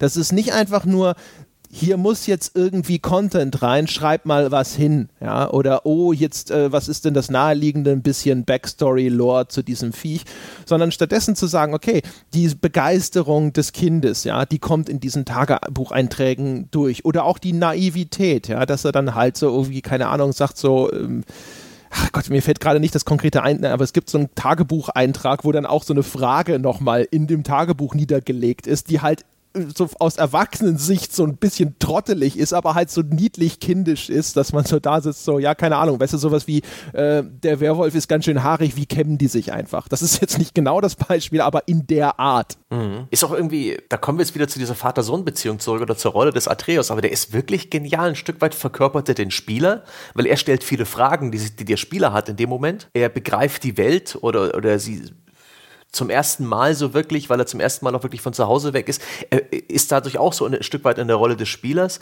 und er ist auch manchmal äh, die Stimme des Game Designers, indem er sagt, hey, wir können ja jetzt mal ein bisschen äh, uns um Nebenaufgaben kümmern. Er ist ja auch der, der, der so, so ein bisschen quengelt, ja, dass man so ein paar Zusatzziele erfüllt. Ja, ähm, ist, ja, ja, genau, er ist ein Indikator. Ne? Also in den Momenten, mhm. wo im Grunde genommen dann der Game Designer zu dir spricht und sagt, jetzt wäre ein ganz guter Zeitpunkt, um nochmal ein paar Nebenquests zu machen. Also auch so als Fingerzeig vielleicht so, hey, du könntest ja vielleicht noch ein bisschen deine Ausrüstung verbessern und sonst irgendwas. Er ist auch einer, der dich, ähm, er ist ja auch sonst überall ist ja eine Hilfestellung. Also er macht dich auf mhm. Sachen aufmerksam. Er sagt so, hey, guck mal, da oben ist was komisches und dann ist da zum Beispiel in dem Spiel hängen immer gerne mal Säcke von der Decke und dann kann man da an einer bestimmten Stelle diese Seile durchtrennen, dann fallen die runter und da sind nette Sachen drin zum Beispiel. Und äh, wenn du irgendwo rumläufst und längere Zeit vielleicht den Ausgang nicht findest, dann steht Atreus irgendwo und sagt, guck mal, ich glaube, hier geht's weiter. Äh, er läuft gerne voran und zeigt dir schon den Weg, den du nehmen musst zum Missionsziel. Es gibt dann manchmal vielleicht links oder rechts ja, und du kannst gucken, wo läuft denn der Junge hin und du weißt automatisch, das ist die richtige Richtung. Und das ist aber auch gleichzeitig wieder verknüpft mit dieser, dieser unbeschwerten Neugier auf diese Welt, die er auch ausstrahlen soll. Also, dass er halt, dass für ihn ist das alles ein Abenteuer gemeinsam mit dem Vater, das ist alles ganz toll und deswegen läuft er halt auch ganz gerne aufgeregt voran und staunt und Kratos wiederum, der ist ja derjenige, der sich eben nicht öffnet dieser Welt, sondern er ist zurückgezogen und er isoliert davon und ist derjenige, der so nachtritt, der, der Muskelberg, der hinterher zuckelt, ja, und dann hinterher sagt, ja, ich hab's dir doch gesagt hier, jetzt musste ich dich da wieder, musste ich die Kohlen wieder aus dem Feuer holen. Ach ja. Wir sollten ein bisschen über die, die, die Spielwelt sprechen und den, den, ja, ein weiteres Element neben Story und Kämpfen ist auch die Welt zu erkunden. Und da bin ich wirklich sehr froh gewesen. Etwas, was ich bei den ersten God of War Spielen mit ihren statischen Kameras, die so, nur so geschwenkt haben, ähm, sehr gemocht habe, ist, dass da sehr viele clevere ja, Secrets versteckt waren.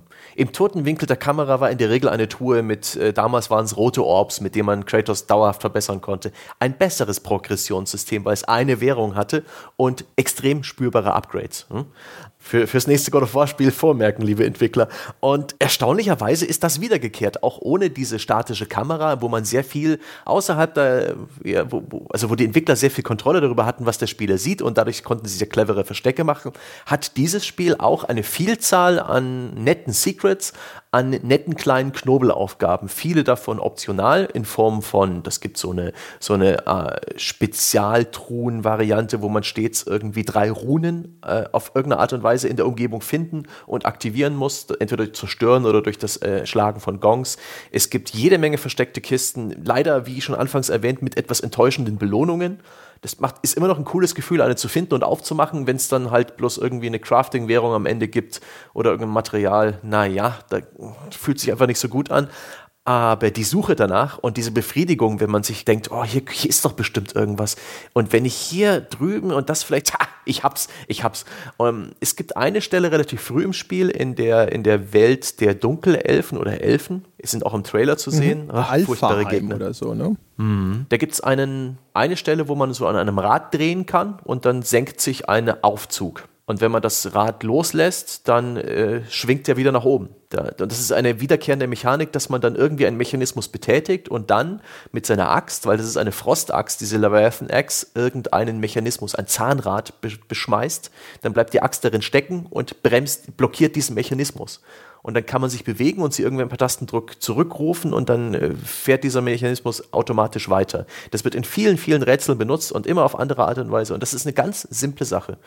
Letztendlich muss man diesen Aufzug nach unten senken, blockiert den Mechanismus und läuft dann durch die dadurch geöffnete Tür. Aber gleichzeitig sind drei verschiedene Kisten versteckt, die allesamt ähm, mit dieser Aufzugsmechanik an dem Punkt zu tun haben. Das hat mir so Spaß gemacht, ähm, dann äh, zu gucken, hä, Moment, wenn ich das da runter senke, dann kann ich ja an der Stelle vielleicht, hm, oh, der Aufzug geht in zwei verschiedenen Höhenstufen nach unten, in zwei Schritten. Wenn ich den jetzt in der Mitte anhalte und wenn ich hier hingucke, yes, Okay, und wenn ich mich an die Stelle stelle, anstatt davon, wo ich eigentlich durch die Tür muss und ähm, der Aufzug dann wieder nach oben geht, dann komme ich ja vielleicht da oben auf den Vorsprung. Yes, nächste Kiste. Das hat mir echt Spaß gemacht und dafür muss ich den Entwicklern großen Respekt zollen, dass sie stets inspirierende, äh, stets ein bisschen anders arrangierte kleine, ja, so Aufgaben. Ich würde es nicht unbedingt Rätsel, aber so, so Such- und Sammelaufgaben in dem Spiel versteckt hat.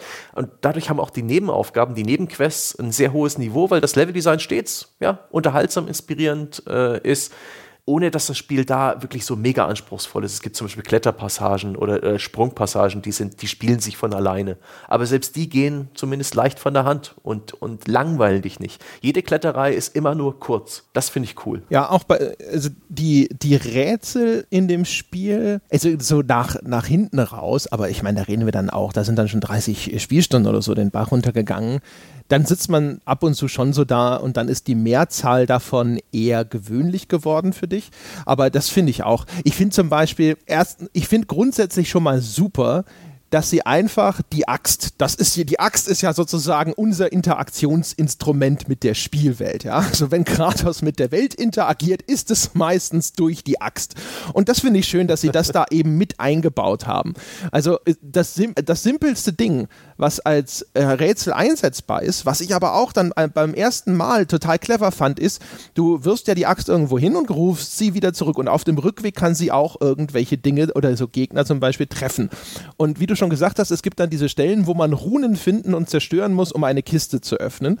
Und dann äh, gibt es ein Rätsel, da wirfst du die Axt zum Beispiel an eine, durch eine Öffnung und du kommst nicht direkt an diese Rune da heran, weil die hinter einer Barriere ist und, und nebendran ist eine Öffnung, durch die, durch die du die Rune aber nicht direkt treffen kannst. Also wirfst du sie durch die Öffnung rein, gehst nach rechts, rufst die Axt zurück, die dann quasi durch alles hindurchfliegen kann und auf dem Rückweg zerstört sie diese Rune. Und diese, diese Art von Design, wo das Spiel dich als Spieler auffordert, einfach über die Funktionen seiner Mechaniken nachzudenken und zu überlegen, wie kann ich diese gestellte Aufgabe denn mit den Tools, die mir an die Hand gegeben wurden, jetzt lösen, indem ich sie kreativ einsetze. Das ist genau das, was ich immer mag. Das ist mhm. wirklich klasse. Das ist halt so, das finde ich halt immer total elegant, wenn ein Entwickler sagt, schau mal, wir haben dir diese Möglichkeiten an die Hand gegeben und es sind auch gar nicht so viele, aber jetzt in der Situation kannst du sie so einsetzen und in der Situation kannst du sie so einsetzen und das ist dann klasse. Und das machen sie ja auch genauso mit dieser anderen Funktion der Axt, denn wie du schon mhm. gesagt hast, wenn man die in irgendeinen Mechanismus, die dann speziell markiert sind, wirft, dann friert sie den ein. Die Axt ist ja eine, hat ja auch quasi Frostschaden, ist übrigens auch noch eine Mechanik, die es gibt, dass du da diesen Permafrost auflädst und dann mhm. hinter mehr Frost Schaden machst, ja, als, als ob dieses Kampfsystem nicht schon genügend kleine Stellschrauben hätte. Und äh, dieses Blockieren von diesen Mechanismen, das wird auch so schön vielfältig eingesetzt. Da gibt es dann auch manchmal so, gibt's rotierende Klingen, die in einer Konstellation umeinander rotieren, dass du unmöglich da durchkommen kannst. Und dann musst du einen dieser Mechanismen anhalten und dann einfach die Synchronität, also der, der, der den, äh, mhm. ne, die, den Zyklus, in dem diese beiden Klingen sich bewegen, aufeinander so abstimmen, dass sie jetzt quasi auf der gleichen Ebene rotieren und du durchkommst. Und das sind Sachen, wo ich gedacht habe, so, boah, das ist cool, das ist clever und das ist vor allem schön simpel und elegant. Und du wirst auch nicht so mit der Nase drauf gestoßen. Es ist, die Rätsel stellen sich dir nicht so 100% in den Weg. An den allermeisten kann man vorbeigehen. Vieles davon ist optional. Und äh, meistens weiß man auch sehr gut, ob man jetzt an der Stelle weiterkommt mit, mit den aktuellen Skills, die man so hat.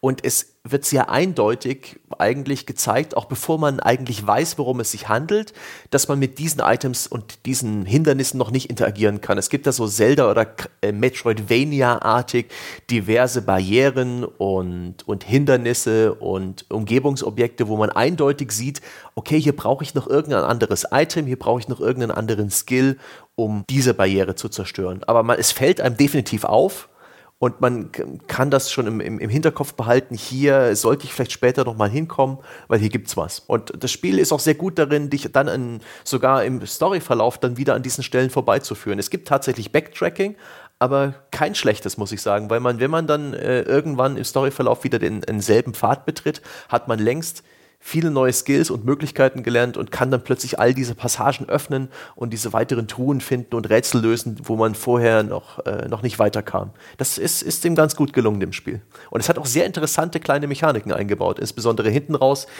Die andere Waffe hat auch noch eine Rätsellösmechanik, die, die sehr interessant war. Die habe ich sehr gemocht. Da geht es mehr oder weniger darum, ein, äh, wie kann man das umschreiben? Ein, ein, äh, eine Energie von A nach B zu bringen, die aber bloß 10 Sekunden lang in deiner Waffe gespeichert werden kann. Das ist dann so ein bisschen äh, ein, ein kleines, ja, eine interessante kleine Kniffelei, die auch so ein bisschen Geschicklichkeit mit reinbringt und sehr viel Aufmerksamkeit und dreidimensionale Zusammenhänge benötigt. die ist voll, das ist voll der Schweinkram vor allem. Also das funktioniert so, da ist eine, eine Ausgangsstelle, ja, da sind diese Winds of Hell, also die Winde von Hel, der nordischen Hölle, die man dann von Punkt A nach Punkt B bringen muss. Und sobald man die einmal aufgenommen hat, hat man zehn Sekunden sie dann irgendwo entweder zu einem weiteren Gefäß, das sie aufnehmen kann, zu bringen oder zu dem Endpunkt zu bringen. Und das Fiese daran ist, dass bei ganz vielen dieser Rätsel ist der Weg von dieser Ausgangsposition zu dem Endziel so, dass, dass wenn du versuchst, einfach direkt von A nach B zu rennen, ist, du scheiterst um 0,5 Sekunden ja. und du denkst dir so, okay, wenn ich nur ein bisschen schneller bin und diese Kurve ein bisschen enger laufe, könnte es eigentlich klappen. Also ich, bis ich geschnallt habe, dass es eigentlich immer einen Weg gibt, die nochmal zwischenzuparken und dann relativ gemütlich zu diesem Endpunkt zu laufen, habe ich garantiert an, an, an, bei dem ersten Mal, ich bin das, ich bin das 20 Mal abgelaufen, weil ich immer gedacht habe, so, okay, du bist nur einen ganz kleinen Tick zu langsam, ja, und das Problem ist, dass das über den, den Fernkampfmodus übertragen wird. Mhm. und im, beim Fernkampf ist es so, du drückst dann die R2-Taste, um zu zielen. Und dann ist es allerdings, die Bewegung ist relativ zäh. Also nicht nur wird Kratos dadurch natürlich erheblich stationärer. Das ist insofern logisch, weil wenn er so mobil wäre, wie er normal wäre, dann wäre der Fernkampf total overpowered. Mit dem kann man schon jetzt bestimmte Gegner wunderbar exploiten, insbesondere wenn man diese Fähigkeit freigeschaltet hat, fünf Treffer mit einem Axtwurf zu landen. Und das, das Blöde ist ehrlich gesagt, dass aber auch die Kamerabewegung beim Zielen, ja, also das Ausrichten der Kamera ist dann sehr langsam und zäh. Ich vermute, dass das auch Gameplay-mäßig Absicht ist, damit es nicht zu mächtig wird. Ich fand es ehrlich gesagt aber manchmal auch schon im Kampf, wo man es dann wirklich einsetzen muss, ein bisschen irritierend, wenn man einen Gegner nicht markiert hat oder sowas, mhm. damit die Axt automatisch ihr Ziel findet. Hm. Und aber bei dem Ding, wo du dann einen relativ kleinen Zielpunkt anvisieren musst, da, das hat mir immer die Hoffnung gegeben, dass ich dachte, so, okay, die wollen einfach nur, dass ich dieses beschissene System jetzt auf einmal mit einer erstaunlichen Präzision benutze. Und wenn ich beim nächsten Sprint zufällig, wenn ich in den Zielmodus wechsle, fast schon genau auf dem Ziel bin, dann klappt's. Ja? Aber nein, äh, du, du musst einfach nur aufmerksam die Umgebung anschauen und dir überlegen, okay, wo ist denn sozusagen eine Möglichkeit, das mal kurz zwischendrin abzustellen, diesen 10-Sekunden-Timer zurückzusetzen, es neu aufzunehmen und es dann in Ruhe dorthin zu bringen. Ja, ach Gott. Ich bin eher gegen eine Wand gelaufen, was die optionalen Gegner angeht. Es gibt diverse Möglichkeiten im Spiel, gegen sehr starke Gegner zu kämpfen. Insbesondere rings um diese, äh, um diesen äh, Lake of the Nine, den See der Neun verstreut, gibt es diverse, ja, so Risse im Raum-Zeit-Kontinuum, die man aufreißen kann. Da kommen dann sehr starke Gegner raus. Die werden auch durch ein relativ klares System auch dir verdeutlicht als mit lilanen oder orangen Energiebalken als äh, höher levelig als du es bist. Die hauen dich dann, wenn du das zu früh versuchst, auch mit einem Schlag weg bei denen bin ich oft gegen eine Wand gelaufen, wo ich mich dann, wie, wie du es vorhin so beschrieben hast, bin ich, bin ich zu blöd oder bin ich noch nicht stark genug? Da habe ich bestimmt 10, 12 Versuche manchmal gebraucht, um zu kapieren, okay, okay, ich soll es lassen. Ich komme später nochmal wieder. Hm. Also da gibt es äh, ja eine ganze Reihe von Sachen. Äh, es gibt einmal diese sogenannten Rift Tears, ja, also so Dimensionsrisse da, das ist eine Sammelquest im Grunde genommen, weil da kann man coole Sachen rausholen. Manchmal geht man auch hin und dann kriegt man einfach nur coole Sachen. Manchmal zieht man erstmal Gegner mhm. raus. Und das sind dann ganz gerne mal relativ harte Brocken. Und es gibt äh, eine ganze Reihe von Sachen, die sind, glaube ich, auch als Endgame-Content gedacht. Insbesondere gibt es eine Reihe von Valkyren, die man zum Beispiel finden kann in der Welt. Es gibt, wie gesagt, dann einen, einen Ort im Spiel, den will ich jetzt nicht spoilern. Da kann man so eine Art äh, Abfolge von Arena-Challenges absolvieren und dann gibt es auch noch eine zweite, so eine Grinding-Area, äh, mhm. wo du halt bestimmte Rohstoffe sammeln kannst, die dann für besonders mächtige Rüstungen taugen. Und äh, das sind durchaus sehr, sehr knackige Sachen wo du entweder wahrscheinlich dich lange hochgrinden musst oder wo du eben eine durchaus erhebliche Kompetenz in diesem Kampfsystem haben musst. Mhm. Ähm, das ist aber cool an sich, weil das ist wirklich, das ist optional, das ist wirklich für Leute, die dann halt sich wirklich noch einfach länger mit dem Spiel auseinandersetzen wollen und für die hat man halt nochmal schwierige Herausforderungen in der Welt hinterlegt. Und das finde ich, also ich habe bei so Spielen wie Tomb Raider und so, habe ich immer gesagt, so ich finde es blöd, dass dann solche Sachen ausgelagert werden, dass dann anspruchsvolle Passagen als optionales Zeug irgendwo an den Wegesrand geklatscht werden. Aber God of War ist in sich schon durchaus eine, kein anspruchsloses Spiel. Und in der Konstellation muss ich sagen, bei dem Spiel, das durchaus wirklich sagt, so hey, lern die Spielmechanik, damit du weiterkommst. Ja, es ist ein gewisser Anspruch da, aber darin besteht der Spaß Spaß des Ganzen und dann sagt aber, wenn du dich richtig reinfuchsen willst und es richtig schwer haben möchtest, dafür habe ich noch optionale Ziele. Das finde ich wiederum cool. Ja, es wirklich alles, was es optional im Spiel zu tun gibt, ist ganz dezent. Du bist dir dessen bewusst. Es wird ja auch in, es gibt einen sehr schönen Menü Menüpunkt, der heißt Goals. Das mochte ich sehr gut. Der ist schön beschrieben. Das ist nicht deine Quest, sondern das sind die Ziele, die du gerade hast. Da wird dir stets das Hauptziel genannt und viele andere Ziele, die du auch noch erfüllen kannst. Das hat es mir sehr leicht gemacht, als ich das dann irgendwann entdeckt und begriffen habe, dem, dem Storyfaden zu folgen und zu gucken, hey, was sind eigentlich gerade noch die aktuell verfügbaren Nebenaufgaben? Und das fand ich sehr schön. Die sind alle sehr dezent, die, die Nebenaufgaben, die es gibt. Wie, wie anfangs schon angesprochen, Kratos will das alles nicht machen, der will pragmatisch diese Sache mit der Asche erledigen der will nichts mit diesem ganzen Drama, ja, mit dieser Soap Opera der nordischen Göttern zu tun haben. Es geht ihm nichts an. Andere Leute sagen. An. Ganz genau. Atreus ist der, der dann, wenn irgendwelche äh, Geister auftauchen von gefallenen äh, Leuten und die noch irgendwie einen letzten Wunsch haben, bevor sie wirklich äh, in, in, in die nächste äh, Existenzphase übergehen können, der ist dann gleich ganz quengelig und sagt, hey, wir könnten denen doch helfen, es wäre doch das Richtige, das zu tun. Äh, das finde ich sehr schön. Es, es, gibt diese beiden Positionen, die werden in dem Moment erklärt und dann ist es dir völlig ähm, freigestellt, ob welch, wem du jetzt folgst. Es ist beides irgendwie nachvollziehbar nachvollziehbar ist. Es passt beides zum Spiel. Das finde ich echt gut gemacht und die etwas Story getrageneren Nebenaufgaben, die beiden Zwerge zum Beispiel, die, die müssen wir auch nochmal sprechen, die geben dir nette Nebenaufgaben, die sind spielerisch jetzt auch nichts anderes. Da löst man simple Rätsel und kämpft gegen sehr, sehr viele Gegner. Aber es ist unterhaltsam, das sind interessante Umgebungen und ähm, das hat auch einen guten Rhythmus. Bloß, ähm, ja, die Belohnung am Ende, uh, er craftet was Neues. Äh. Ja, das ist richtig. Also ich muss sagen, also zumindest diese, diese Zwergen-Nebenaufgaben, die sind auch durchaus mit Liebe und einem gewissen mhm. Aufwand gemacht. Das finde ich ziemlich cool. Es gibt natürlich auch einfach eine Vielzahl, und das, dazu gehören diese Geistergeschichten an so Wegwerf-Nebenquests. Ne? Das ist, ja. da kommt ein Geist und der sagt so, hey, ja, meine verstorbene Frau, deren Knochen sind hier quer verteilt auf drei Inseln über diesen See, sammel die doch bitte alle ein. Und das ist natürlich, das sind so diese Quests, wo du da sitzt und dir denkst so, wenn mich dieses Loot-System irgendwie interessieren würde, wäre das bestimmt cool. Und äh, wenn das Spiel nicht, und das ist an sich, das ist an sich sehr positiv, aber wenn das Spiel mir nicht einfach durch das Verfolgen der Hauptstory schon mehr als genug Erfahrungspunkte und auch durchaus Ausrüstung zuspielen würde, hätte ich vielleicht auch ein Interesse, aber so ist es relativ langweilig sozusagen. Das machst du dann halt, wenn du da sitzt mhm. und sagst, naja, alles andere schon erledigt, Lust aber auch noch ein paar weitere Kämpfe auszufechten, also erledige ich jetzt das noch. Ähm, aber das ist wie gesagt nicht schlimm, weil genug, genug von substanziellem Content da ist und es dann auch nicht schwerfällt, das auszulassen. Und diese Aufteilung ist natürlich wirklich auch eine schön, wieder schön gelöst. Ne? Kratos will rushen, also Kratos ist der mhm. Hauptstory-Indikator und Atreus ist der Nebenstory-Indikator, der sagt, aber wir könnten doch noch. Mhm. Das ist echt. Nee, also wirklich, ich bin, darüber denke ich immer wieder nach, seit ich das Spiel gespielt habe, wie gut das funktioniert hat mit diesem Jungen. Also damals bei der E3-Demo war ich so skeptisch. Ein nerviges Balk, ja. Und auch Kratos empfindet ihn am Anfang eher eher als Bürde.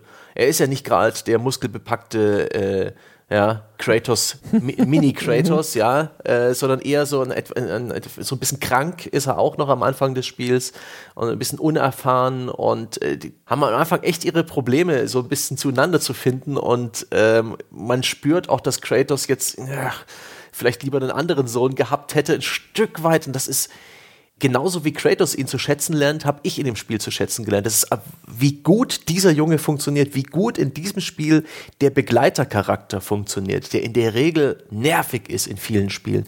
Okay, der ist, der ist unsterblich, der stört nicht, den muss man nicht irgendwie äh, eskortieren die ganze Zeit. Also er sorgt eigentlich nie für Frust, sondern er, er bringt immer noch irgendwelche Vorteile und Perks obendrauf aber dass das Ganze auch so elegant umgesetzt ist, so stimmig, so passend, dass die die Story des Spiels darin reflektiert wird, auf, auf teils echt clevere Art und Weise und dass ab und zu eben der Spieldesigner draus spricht oder eben, das ist echt eine echt beeindruckende Designleistung. Weil es halt in so vielen Facetten integriert ist und mhm. das, was du eben gesagt hast, ist ein echt guter Punkt, ehrlich gesagt, da bin ich noch gar nicht drauf gekommen, dass, äh, dass es natürlich eigentlich auch sehr clever ist, diese Ablehnung, die der Spieler vielleicht erstmal hat, auch in Kratos zu spiegeln und das dann nach und nach schrittweise aufzuweichen, wenn hoffentlich der Spieler auch schon zu, zu schätzen gelernt hat, dass er jetzt eben nicht nicht nur irgendwie eine Figur dabei hat, die ihn zutextet, sondern dass das ein, ein auch für ihn relevantes Spielelement ist, das sich entwickelt und immer mehr freigeschaltet wird und immer mehr Fähigkeiten und immer mehr Wert für das Gameplay mitbringt. Das ist,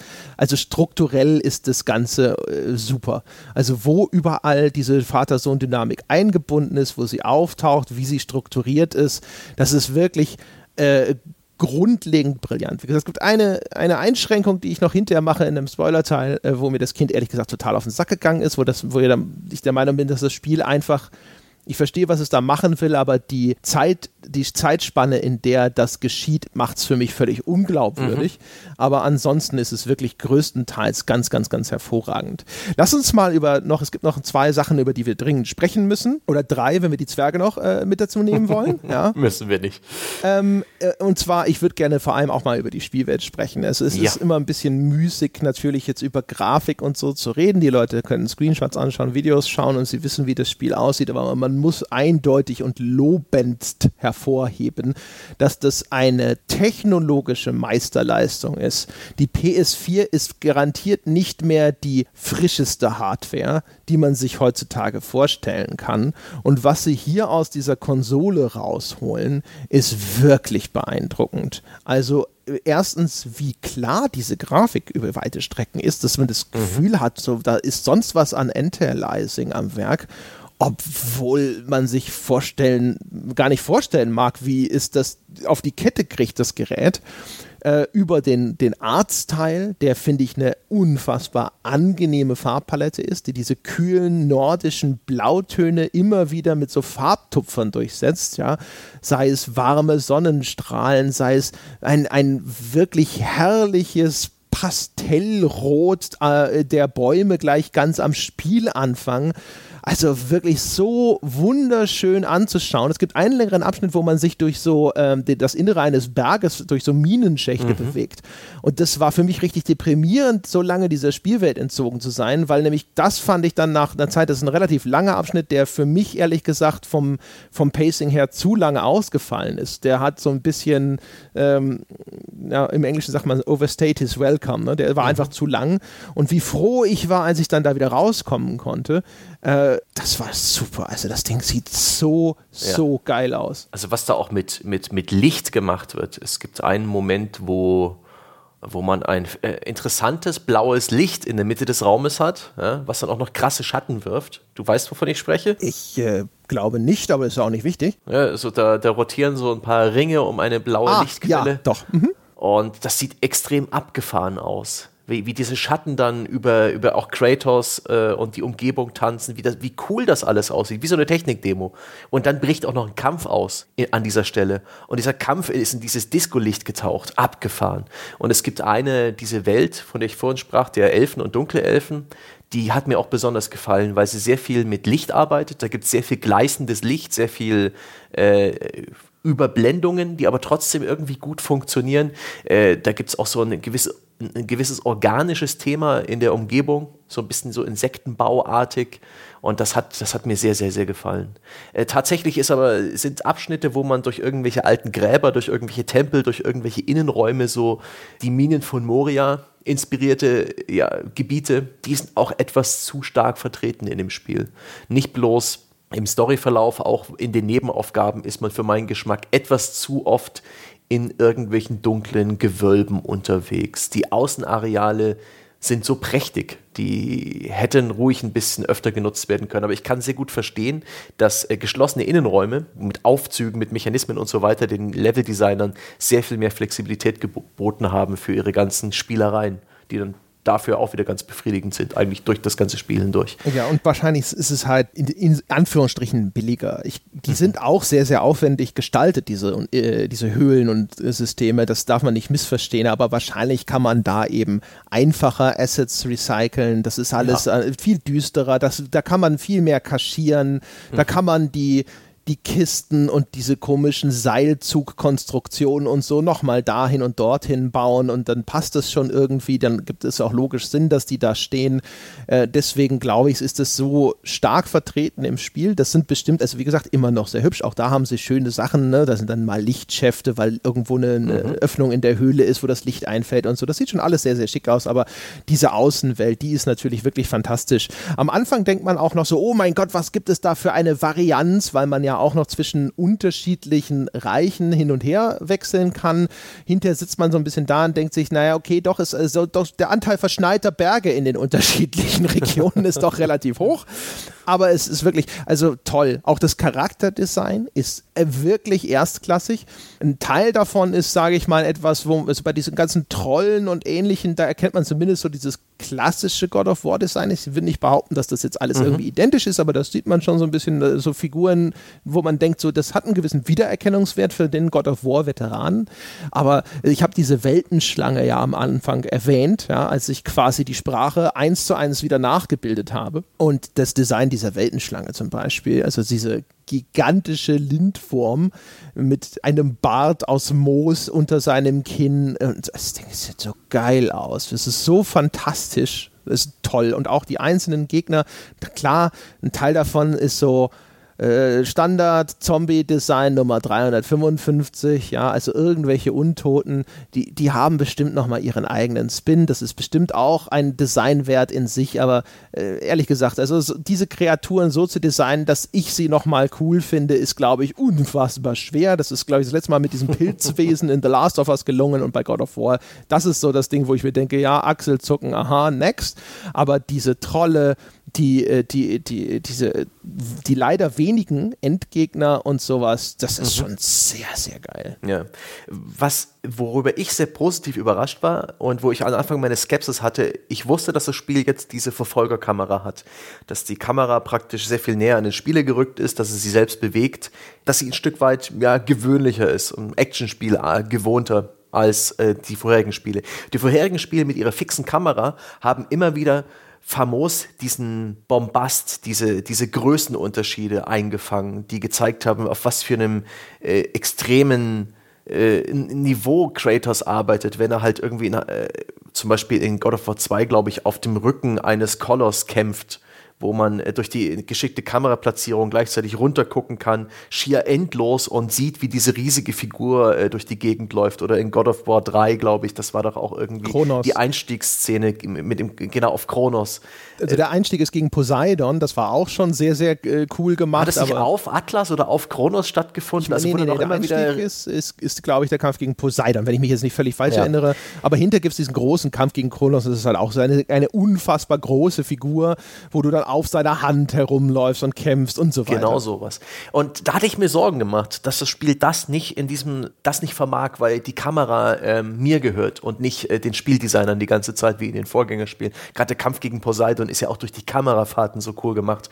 Und da da bin ich ganz positiv überrascht, wie es ihnen gelingt, regelmäßig zu äh, Momente einzubauen, wo man sich denkt, holy shit, ähm, ist das alles groß. Ähm, zum Beispiel bei dieser Weltenschlange, die wirkt riesig und das machen sie durch äh, gute Perspektive. Ich glaube, diese, diese Lake of the Nine, dieser See, als extrem flache Fläche hilft enorm, diese Größenunterschiede spürbar ja, zu machen. Sichtweiten, ja. Mhm. Und auch sowas wie ein Vogelschwarm, der dann noch vor dieser Weltenschlange langfliegt und immer kleiner wird. Uh, der hilft enorm, irgendwie die, die, die, die riesigen äh, Größenverhältnisse einiger Charaktere da aus äh, darzustellen. Und es ist auch so ein bisschen, eine Stelle im Spiel hat mich auch ein bisschen an Brothers, A Tale of Two Sons erinnert. Das Spiel, die beiden Spiele sind sich verdammt ähnlich. Es ist auch so eine Heldenreise durch die äh, ja, skandinavische Mythologie, auch auf so eine magische Art und Weise. Und äh, da gibt es eben auch ähm, Relikte von vorherigen Kämpfen und von irgendwelchen Geschichten, die einem dann erzählt werden, die auch echt interessant sind und man läuft da durch und, und sieht, äh, ja, was dann von irgendwelchen Schlachten übrig geblieben ist, teils in unfassbar großen äh, Größenverhältnissen. Super gemacht. Das hat mir sehr gefallen. Und hier hilft tatsächlich ähm, dieses, diese Fingerübung, wo ich am Anfang sehr skeptisch war, als ich es erfahren habe, dass dieses Spiel praktisch keine Schnitte benutzt. Dass die Kamera aus dem Gameplay heraus in Zwischensequenzen oder in irgendwelche Animationen, wie solche ähm, Nahkampfkills übergeht und dann wieder zurückschwenkt. Und das ist eigentlich wie so ein Tracking-Shot in Filmen. Man denke an Children of Men. Birdman. Ohne Schnitt. Hm? Es ist das Birdman der Videospiele. Äh, Birdman kenne ich nun wieder nicht, aber ja, es ist ein, ein Spiel, das nahezu keine Schnitte benutzt. Manchmal gibt es Schwarzblenden und es gibt auch ein Schnellreisesystem, wo zwangsläufig kurz der Bildschirm weiß ist. Ähm, aber das hilft enorm, diese Größenverhältnisse darzustellen. Dadurch, dass ich aus dem normalen Gameplay komme und die Kamera nicht zu irgendwas umschneidet, sondern äh, sich irgendwo hinbewegt, vielleicht in die Froschperspektive und, und dann passieren plötzlich die abenteuerlichsten Dinge, dann zer zerbrechen Täler, äh, wird Kratos äh, in die Luft geschleudert und irgendwelche abgefahrenen Dinge passieren. Und das hilft enorm, dass diese Unmittelbarkeit äh, von, von dem einen zum anderen, dass das so flüssig läuft visuell das, das ist extrem mitreißend und beeindruckend wirkt. Genauso beeindruckend eigentlich wie die vorherigen God of War Spiele. Das ist denen wirklich sehr gut gelungen. Ich habe am Anfang auch nicht gewusst, was ich davon halten soll. Im Film mag ich diese äh, One-Take Continuous Shot äh, in der Regel nicht, weil sie auf mich immer der ihrer Natur entsprechend extrem choreografiert wirken. Es gibt ganz wenige Szenen, wo mir das wirklich gut gefällt. Ich würde behaupten, vielleicht The Revenant, das fand ich da ziemlich cool, aber da ist ja auch nicht, das ist ja nicht der ganze Film über. Und bei Birdman zum Beispiel ging es mir echt auf den Keks und ich habe mir immer gedacht, so scheiße, mach halt Schnitte. Das ist ehrlich gesagt ein bisschen blöd gerade. Ähm, bei, bei Computerspielen, ehrlich gesagt, wie habe ich jetzt festgestellt, ist dieser Effekt ein ganz anderer, weil eigentlich, gerade bei einem Third-Person-Spiel, du hast die ganze Zeit eigentlich ja schon dieses kontinuierliche Verfolgen durch die Kamera. Das heißt, hätte ich nicht vorher von vielen Seiten gehört, dass das ja so toll gemacht sei in dem Spiel, wäre es mir, glaube ich, wahrscheinlich erst nach 20 Stunden überhaupt das erste Mal wirklich aufgefallen. Ähm, weil die Kamera, es gibt zwar keinen Schnitt, aber dafür hast du eine unfassbar mobile Kamera. Die zoomt, die bewegt sich, die schwirrt frei durch den Raum, die bewegt sich halt dann auch in Sekundenbruchteilen mal eben 100 Meter aus dieser Szene raus, um sie dann in einer Totale zu zeigen. Und ähm, das ist einerseits ist es, glaube ich, was diese Kameraführung angeht, was diese Kameraregie angeht, ist es garantiert eine phänomenale Leistung des Teams gewesen. Und es führt auch zu einer Wun so einem wunderbaren Gefühl der Nahtlosigkeit dieses Spiels, ja, das äh, so gut wie keine Unterbrechungen kennt. Es ist aber gar nicht so augenfällig. Und das kann man jetzt ehrlich gesagt gut oder schlecht finden. Ich muss sagen, ich finde es ehrlich gesagt sehr, sehr gut weil ich mir echt gedacht habe, so, hey, der Effekt ist nicht so aufdringlich, es ist nicht so nicht selbstzweckhaft, aber er funktioniert trotzdem und hat eine sehr angenehme Wirkung, dadurch, dass ich das Gefühl habe, bekomme, wirklich, das ist alles nur eine durchgehende Verfolgung von Kratos. Ja, also ich bin immer sozusagen mit dabei. Diese Kamera bleibt bei ihrem Charakter und dann vielleicht wirbelt sie auch mal kurz nach vorne und folgt mhm. dem Jungen. Ja, aber das ist halt alles so schön aus einem Guss und das ist doch sehr, sehr angenehm.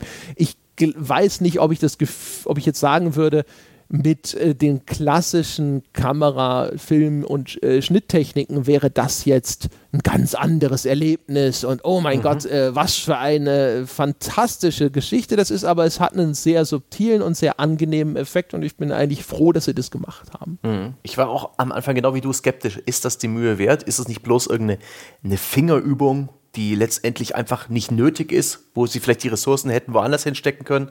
Aber es ist ein, ein schöner, dezenter Effekt, der für mich auch irgendwie sehr schön diese Trennung abgeschafft hat zwischen Gameplay und Story, was ohnehin in dem Spiel sehr stark ineinander verläuft. Wir haben ja schon darüber gesprochen, wie viel äh, Story-Beats und wie viel Narration im eigentlichen Gameplay steckt und die Interaktion zwischen Atreus und Kratos, auch während sie irgendwo langlaufen.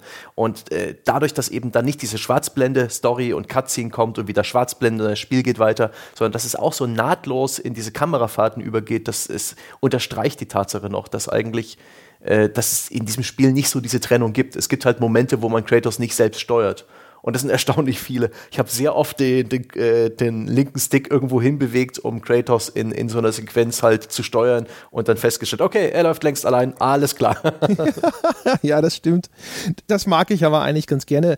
Äh, ich finde, Uncharted macht das manchmal noch geschickter, weil die Sequenzen kürzer sind. Diese Sequenzen, in denen Kratos sich dann auch alleine weiter bewegt, wenn du aufhörst, den Stick in irgendeine Richtung zu drücken, sind länger und deswegen fällt es dir eher auf, dass dir die Kontrolle jetzt entzogen gezogen wurde, aber es ist trotzdem an sich ist es schon sehr nett gemacht. Man merkt übrigens an den umgekehrt, es gibt dann einige Stellen, äh, wo das Spiel von dir eine Eingabe erwartet. Also diese Quicktime-Events aus früheren God of Wars, wo dann auch eine gewisse Reaktionsgeschwindigkeit dazu gehört hat, die sind, ich würde fast behaupten, sogar vollständig entfernt. Und wenn sind es jetzt so wenige, dass ich mich gar nicht erinnern kann, wann das mal der Fall war.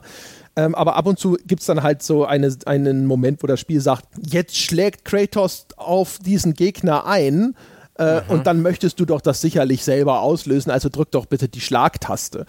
Und das ist dann so, du guckst, du guckst, du guckst und dann kommt diese Einblendung. Und das ist dann sogar fast eher irritierend, weil du dann da sitzt und denkst so, oh, oh Entschuldigung, ich soll wieder, ich, ich, jetzt soll ich ja. wieder aktiv werden. Es gibt da in äh, einigen Bosskämpfen genutzte Minispiele, könnte man fast sagen, oder simpelste Gameplay-Mechaniken, die funktionieren für mich nicht so gut ja, die, ausweichen die bremsen, und dann ja, kontern. Ne, ja. Die, die bremsen das Spiel, die wirken hölzern. Das ist, in dem Moment ist das Spiel wie eingefroren, bis du das zwei, dreimal erfolgreich erledigt hast.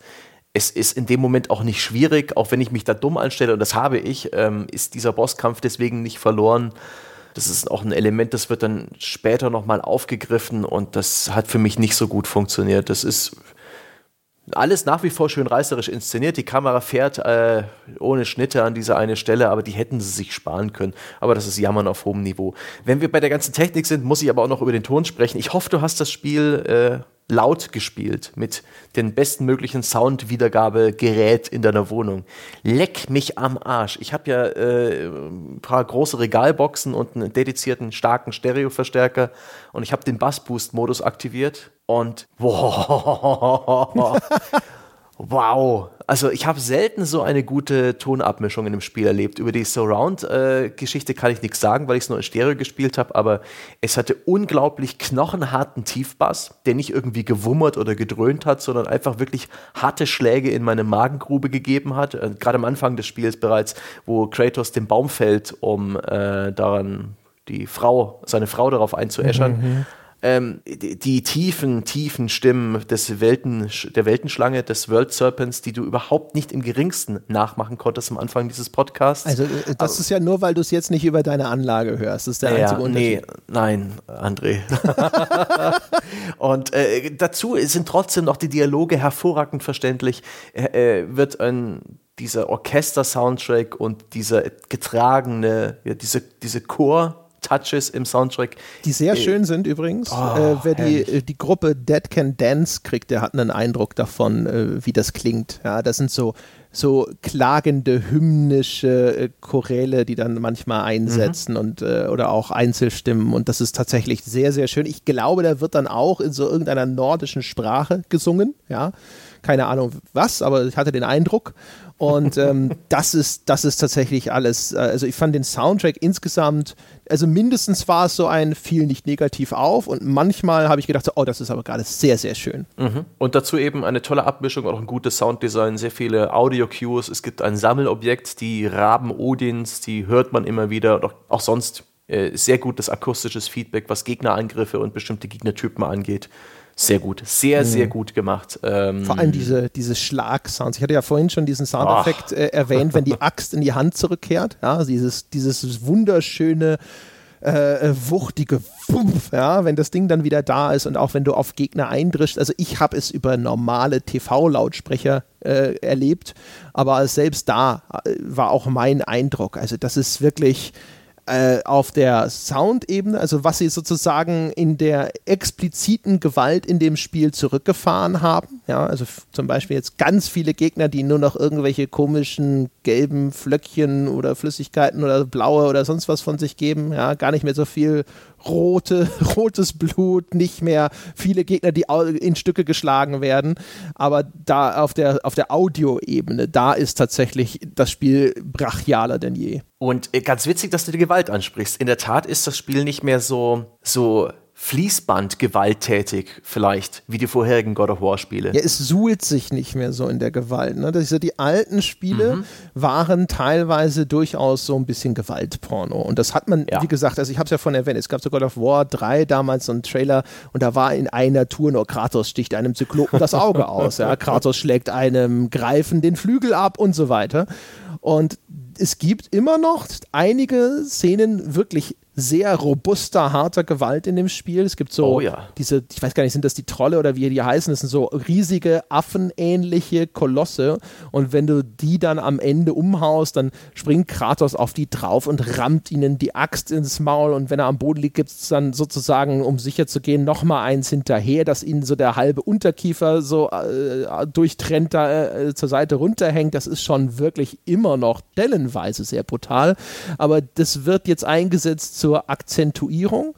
Und es wird nicht mehr wie früher eingesetzt orgiastisch. Mhm. Und äh, zum Beispiel im God of War 3, glaube ich, war es so, wo man Prometheus den Kopf abgerissen hat. Das war noch ein Minispiel, ja.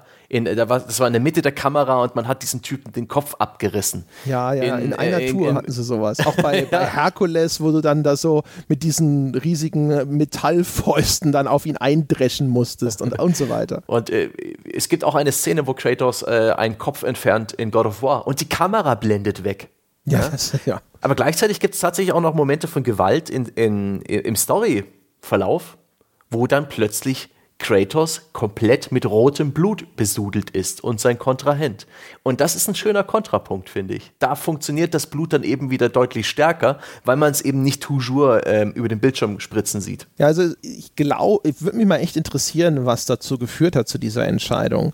Ich habe am Anfang, äh, auch bei dieser Szene, wo die Kamera wegblendet, die du erwähnt hast, habe ich gedacht, so, ah, äh, ist das jetzt ein Fingerzeig, dass das vielleicht auch so eine Rücksichtnahme auf, auf die Gegenwart des Kindes sein soll, aber dazu ist dann das Spiel an einigen Stellen dann doch nach wie vor zu brutal und zu rücksichtslos, als dass es das sein könnte. Ich vermute, dass das wahrscheinlich wird es entweder eine dramaturgische Entscheidung gewesen sein, dass sie gesagt haben, hey, ähm, wir wollen halt weg von diesem Ding, dass Gewalt einfach etwas ist, in dem der Spieler quasi badet weil das auch in der Erzählung geht es auch so ein bisschen darum, über das veränderte Verhältnis von Kratos zur Gewalt und auch wie er seinen Sohn erziehen will, ja, ein bisschen mhm. eben nicht auf dem gleichen Faden zu wandeln wie der Vater.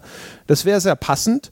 Was man natürlich auch immer nicht, äh, nicht ausschließen kann, zumindest, ist, dass man ein bisschen nachgefragt hat, unter anderem auch jetzt bei deutschen Jugendschutzbehörden, wie denn bei sage ich mal, mit der veränderten Kameraperspektive und mit der veränderten technischen Qualität des Spiels eine solche Gewaltorgie vielleicht beurteilt werden würde und die ihnen dann gesagt haben, also ich weiß nicht, ob das noch eine 18er Freigabe gibt und man sich deswegen entschlossen hat zu, zu sagen, naja, dann äh, machen wir vielleicht eine Mischung aus allem. Ja, Ach, ich weiß es auch nicht ganz genau. Ähm, Gibt es noch eigentlich noch irgendwelche Punkte und Aspekte des Spiels, die wir noch gar nicht so richtig in die Hand wir möchten genommen noch, haben? Also ich möchte noch über den, den Antagonisten sprechen. Darüber haben wir noch gar kein Wort verloren. Wollen wir den nennen? Ja, der ist ja, ja der, der, können, nach ne? gefühlten zehn Minuten im Spiel das erste Mal in Erscheinung. Ja, und äh, äh, das ist genau so ein bisschen das Ding. Also äh, direkt zu Anfang erscheint ein mysteriöser Mensch vor der Haustür von Kratos. Und äh, er ist offensichtlich auf der Suche nach ihm oder nach ja, irgendwem sozusagen in der Gegend. Und dann prügeln sie aufeinander ein. Es stellt sich raus, dass dieser Mensch quasi unverwundbar ist äh, und dass er offensichtlich auch keinen Schmerz fühlen kann. Ja? Und das ist der zentrale Antagonist des Spiels, nämlich Baldur. Und viel mehr will ich darüber gar nicht verraten. Ich will aber konstatieren, dass äh, der erstens leidet er unter dem Vars-Syndrom, also Vars aus Far Cry 3, dass er am Anfang des Spiels auftaucht, durchaus nicht uninteressant ist und dann erstmal verschwunden bleibt und ist dauert für meine Begriffe viel zu lange, bis er wieder auftaucht und das Spiel diesen Handlungsfaden mhm. wieder aufnimmt. Und dann das Ganze es versucht da etwas, ich werde das jetzt erstmal sehr vage formulieren, da kommen wir dann auf dem Spoiler-Teil nochmal drauf zurück. Es versucht da sozusagen nochmal so eine Dualität zu der eigentlichen Kernhandlung des Spiels aufzumachen. Und dafür aber, dass diese Figur so, so selten in Erscheinung tritt, finde ich, gelingt ihm das eher schlecht als recht. Und das ist ein bisschen schade, genauso wie bei Vars, weil ich das Gefühl hatte, aus der Figur hätte man mehr machen können, so wie sie angelegt ist, wie sie inszeniert ist, ja, auch so die ihr eigene Tragik zu einem gewissen Grad. Das hätte alles sehr, sehr gut funktionieren können, aber aus auch ehrlich gesagt gar nicht so verständlichen Gründen tritt sie so weit in den Hintergrund, dass sie nicht richtig mhm. wirken kann. Ich mag sogar das Design sehr, sehr gern. Ich finde das super, dass dieses Spiel die Götter nicht so überzeichnet darstellt, wie in den, in den Vorgängerspielen, wo sie gern mal berghoch waren, übernatürliche Wesen der Typ sieht aus wie, wie ein Gangster, ein Stück weit. Das ist ein tätowierter Muskelprotz. Mit normalen Im Vergleich zu Kratos ist er sogar e-, eher schmächtig, ja, was die Muskeln ja, angeht. Er, er, er, hat ein schönes Design, also total tolle Tätowierungen zum Beispiel. Er hat äh, interessantes Gesicht, er ist hervorragend gesprochen, hervorragend gespielt. Das Motion- oder Performance-Capturing im Spiel ist ohnehin erste Sahne. Aber ich, tatsächlich das größte Problem mit ihm ist zu wenig Screentime. Nachdem man ihn das erste Mal trifft, sieht man ihn stundenlang nicht wieder. Dann schleppt er plötzlich so ein paar Brüder oder Cousins von sich an, die, die dir in dem Moment nichts sagen. Diese, die nächste Szene bringt dir also nicht viel. Äh, wenn die dann auch miteinander interagieren und man hört ein bisschen zu, was sie da miteinander sagen, ist, steckt man noch nicht tief genug drin in dieser Mythologie und in dem Wissen um diese, ja, um diese Figur Baldur. Und äh, erst gegen Ende des Spiels macht die Figur für mich Klick. Und das war dann auch ganz gut, aber dann auch schon zu spät. Also sie hätte einfach drei, drei mehr Auftritte gebraucht, um einfach mir in Erinnerung zu rufen, hey, es gibt diesen Typen, hey, er hat eine gewisse Agenda. Ich, ich, ich begreife ihn ein bisschen. Das, die, die Würfel fallen da erst sehr, sehr spät. Schade eigentlich, aber ich finde zumindest verwandelt, ähm, verwandeln die Entwickler diesen Ball am Ende noch. Also die kriegen ihn für mich ins Tor. Ich weiß, was er wollte. Ähm, ich, ich, verstehe den, das, das Drama um diese Person und seine Motivation kann ich auch nachvollziehen. Das ja, hat, hat für mich noch funktioniert. Ja, ich würde vielleicht eher Pfosten sagen als Tor. Ähm das Ding ist halt. Aber ein Pfosten, wo zumindest alle im Stadion schon mal aufstehen und so halt. Ja, und das, oh, also,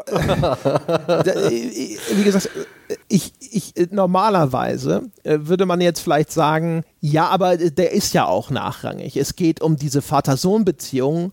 Das ist, das, das ist die eigentliche Geschichte dieses Spiels und dementsprechend ist es legitim, ja, diese Figur nachrangig zu behandeln, die vielleicht auch eher pflichtschuldig mit drin ist, weil es so eine Art äh, großen Gegenspieler geben muss irgendwie. Ich muss aber sagen, also die Art und Weise, wie die Figur konstruiert ist, habe ich ja eben schon gesagt, äh, es gibt da eine sehr klare Verbindung zu dieser Vater-Sohn-Geschichte, die sie mit der Figur herstellen. Das heißt, auch die wird schon durchaus in den, in den Dienst des zentralen Motives gestellt und das ist an sich eine gute Idee, an, äh, um überhaupt so einen zentralen Gegenspieler dann zu benutzen und zu etablieren, so wie sie das machen. Aber das haben sie für mich verstolpert, weil ich ehrlich gesagt, man hätte auch eine, ein emotionales Investment haben können zu diesem Charakter, sei es in Richtung Ablehnung, sei es in Richtung Mitgefühl und so weiter und so fort. Und auch ähm, später, sage ich mal, versucht das Spiel da ähm, ich, äh, Gold zu schürfen oder eine Ernte einzuholen, deren Saat es aber zu spät ausgesät hat für mich. Um es, ja, also auf dem Level, auf dem wir es hier diskutieren, will ich jetzt nicht mehr sagen. Aber das ist tatsächlich mhm. so das Ding, wo ich mir denke, so, das ist auf jeden Fall zumindest verschenkt. Ich würde nicht sagen, funktioniert gar nicht und das ist jetzt komplett in den Sand gesetzt, aber ich würde sagen, zumindest haben sie da Potenzial verschenkt. Hm. Wollen wir mal ein, ein kleines Fazit ziehen? Ich meine, wir haben jetzt, ähm, ohne in den Spoiler-Teil zu kommen, eigentlich ausführlich über das Spiel gesprochen. Und ich glaube, es ist relativ klar, dass es uns sehr gut gefallen hat. Aber ist es ein, ist es the, the next big shit? Ist es seine, seine absoluten Lobeshymnen, diesen riesigen Metacritic-Score wert? Wollen wir hier noch etwas äh, einen Kontrast setzen? Was, was ist denn so das, das, Gefühl, mit dem du aus dem Spiel rausgegangen mhm. bist? Wie, wie hast du das empfunden? Wann hat es dich gehabt? Hat es dich überhaupt so richtig hundertprozentig überzeugt? Also das ist so ein Fall, wo ich erstmal sagen muss, das ist der, der, der klassische Idealfall für genau solche Traumwertungen weil der meistens eintritt bei Spielen, die keine für wirklich ganz glasklar erkennbaren Fehler haben. Also God of War ist halt, das hat man wahrscheinlich auch hier gemerkt, ist halt eigentlich meistens ein entweder Meckern auf hohem Niveau oder eher auf geschmacklichem Niveau. Und dementsprechend, wenn, wenn es wenig Anknüpfungspunkte gibt für konkrete Kritik im Sinne von, das macht es falsch, solche Titel neigen dann dazu, genau eine, eine solch überschwängliches Echo zu produzieren. Und ich bin dann immer so, dass ich mir denke, was uns häufig in der Kritik fehlt, ist eine Differenzierung auf diesem Niveau dann ähm, zwischen gut, aber nicht gut genug. Ja, also nur weil etwas, wenn ich, weil ich nirgendwo hinzeigen kann und sagen kann, das ist richtig schlecht, heißt nicht automatisch, das ist perfekt und das ist total mega und super und sonst irgendwas. Und God of War ist für mich so ein Fall von, es ist ein wirklich, wirklich gutes Spiel. Es ist in fast allen technischen Belangen eine absolut herausragende Leistung. Also das ist ein handwerklich fast in allen Belangen wirklich, wirklich, wirklich herausragendes Spiel. Ich finde es aber für mich persönlich zumindest in vielerlei Hinsicht nicht gut genug, um mich jetzt einem total überschwänglichen Lob anzuschließen.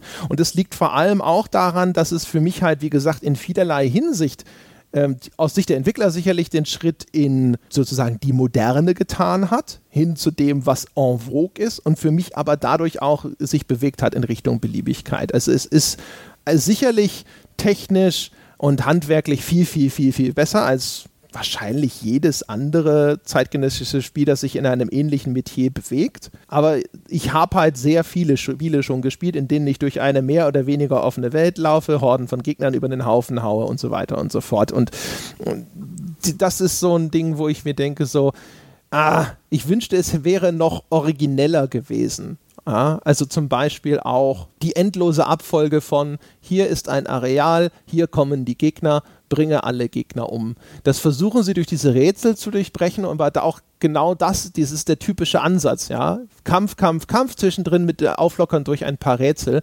Und es, wir haben äh, schon gesehen, dass Spiele auch es schaffen können, mal zwischendrin einfach Passagen einzubinden, die ganz anderes Gameplay einbinden. Ja, Jochen und ich haben neulich Beyond Good and Evil nochmal äh, nachgeholt.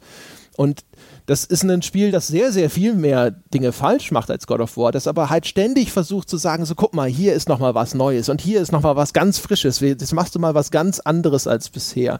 Das fehlt mir da ein bisschen und wie gesagt, es gibt bestimmte Dinge, die funktionieren einfach nicht gut für mich. Also das Loot-System für mich persönlich, also für mein Empfinden, das ist verpatzt. Ich kann mir vorstellen, dass es Leute gibt, denen das auch gut gefällt, die halt Lust drauf haben, Kratos in, jetzt mal genau in diese Richtung zu optimieren und dann in die andere Richtung zu optimieren. Für mich war es so ein Ding, wo ich mir ständig gedacht habe, das ist eher für mich eine umständliche Lernaufgabe, äh, die dann ständig aber trotzdem letztendlich dazu führt, dass ich Dachen kriege und mir denke so, naja, habe ich halt was gekriegt, weiß noch nicht mal, ob ich das gebrauchen kann oder ob ich es dann überhaupt herstellen kann. Ähm, und in der, in der im heutigen Kontext weiß ich gar nicht. Das ist schon, ah nee, das, also ich bin jetzt, ich wollte vielleicht sagen, ich hätte mir vielleicht sogar ein klassischeres God of War gewünscht, aber andererseits, also das mit dem Jungen äh, und die Art und Weise, wie diese Geschichte erzählen, das haben sie schon so gut gemacht, das würde ich auch nicht missen wollen. Also es ist ein hervorragendes, hervorragendes, hervorragendes Spiel. Es ist in, wie gesagt, in jeder, jeder, jeder technischen, handwerklichen Hinsicht wirklich großartig es, es, fühlt sich für mich einfach nicht an wie ein 90er. Es fühlt sich auch, ehrlich gesagt, nach hinten raus fand ich es ein bisschen aufgeplustert, wo ich mir gedacht habe, so jetzt wird es ein bisschen zäh, jetzt kommt noch mal eine, eine Arena-Kampf zu viel, jetzt wäre es mir lieber vom Pacing her, sie würden einfach ein bisschen zu Potte kommen. Aber ja, man, es gibt halt einfach wenig wirklich konkret daran auszusetzen. Mhm. Ja, das, ist, das Spiel ist eine hervorragende Erfahrung. Es ist mitreißend, es ist bildgewaltig, fesselnd und es hat eigentlich ganz guten Rhythmus. Aber tatsächlich ist das Spiel dahinter, das letzte, was man letztendlich spielt, eigentlich eine relativ gewöhnliche Sache. Eben auch noch durch dieses Progressions- und Loot-System, was man jetzt auch in den letzten drei Jahren dutzende Male erlebt hat. Eigentlich im, im Kern eine ganz schön, fast schon biedere Angelegenheit. Aber es ist halt in, auf einem Niveau ausgeführt, dass man sehr selten so glatt, so gepolished, so griffig, so, so perfekt ähm, inszeniert hinbekommt.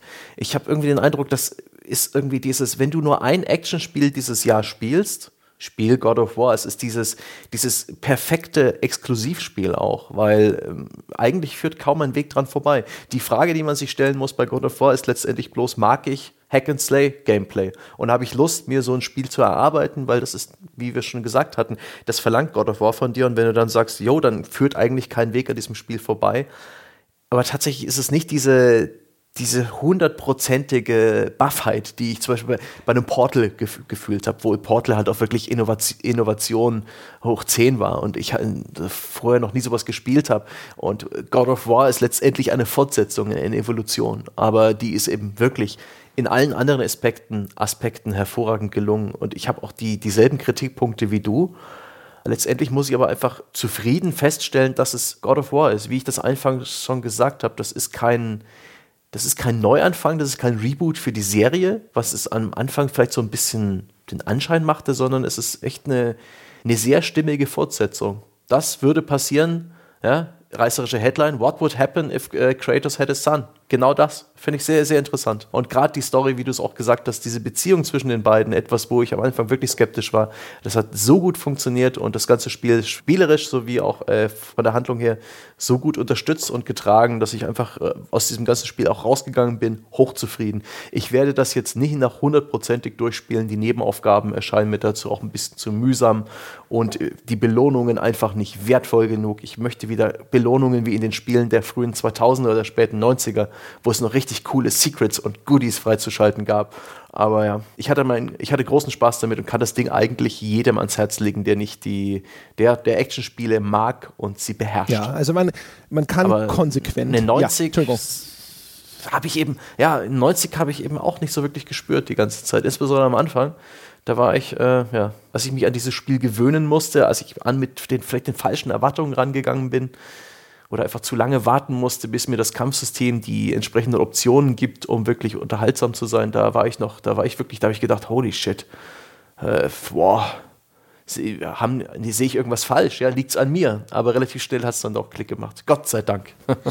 ja, also konsequenterweise kann ich auch nur eine Vollpreisempfehlung für das Spiel aussprechen. Ja, also das ist wirklich, also nochmal, es ist, äh, das, es geht jetzt um diese Abgrenzung, ja, äh, zu dem absoluten Olymp, sorry, Wechsel in die nordische Mythologie, äh, der Spiele versus es ist einfach nur sehr, sehr gut. Und dementsprechend, also das ist ganz klar. Äh, es wird meiner Meinung nach wahrscheinlich mir auch als ein Meilenstein in dem Fortschritt von Spielen, in der Integration von solchen Be Begleitcharakteren durchaus in Erinnerung mhm. bleiben. Das ist tatsächlich eindeutig ein Highlight.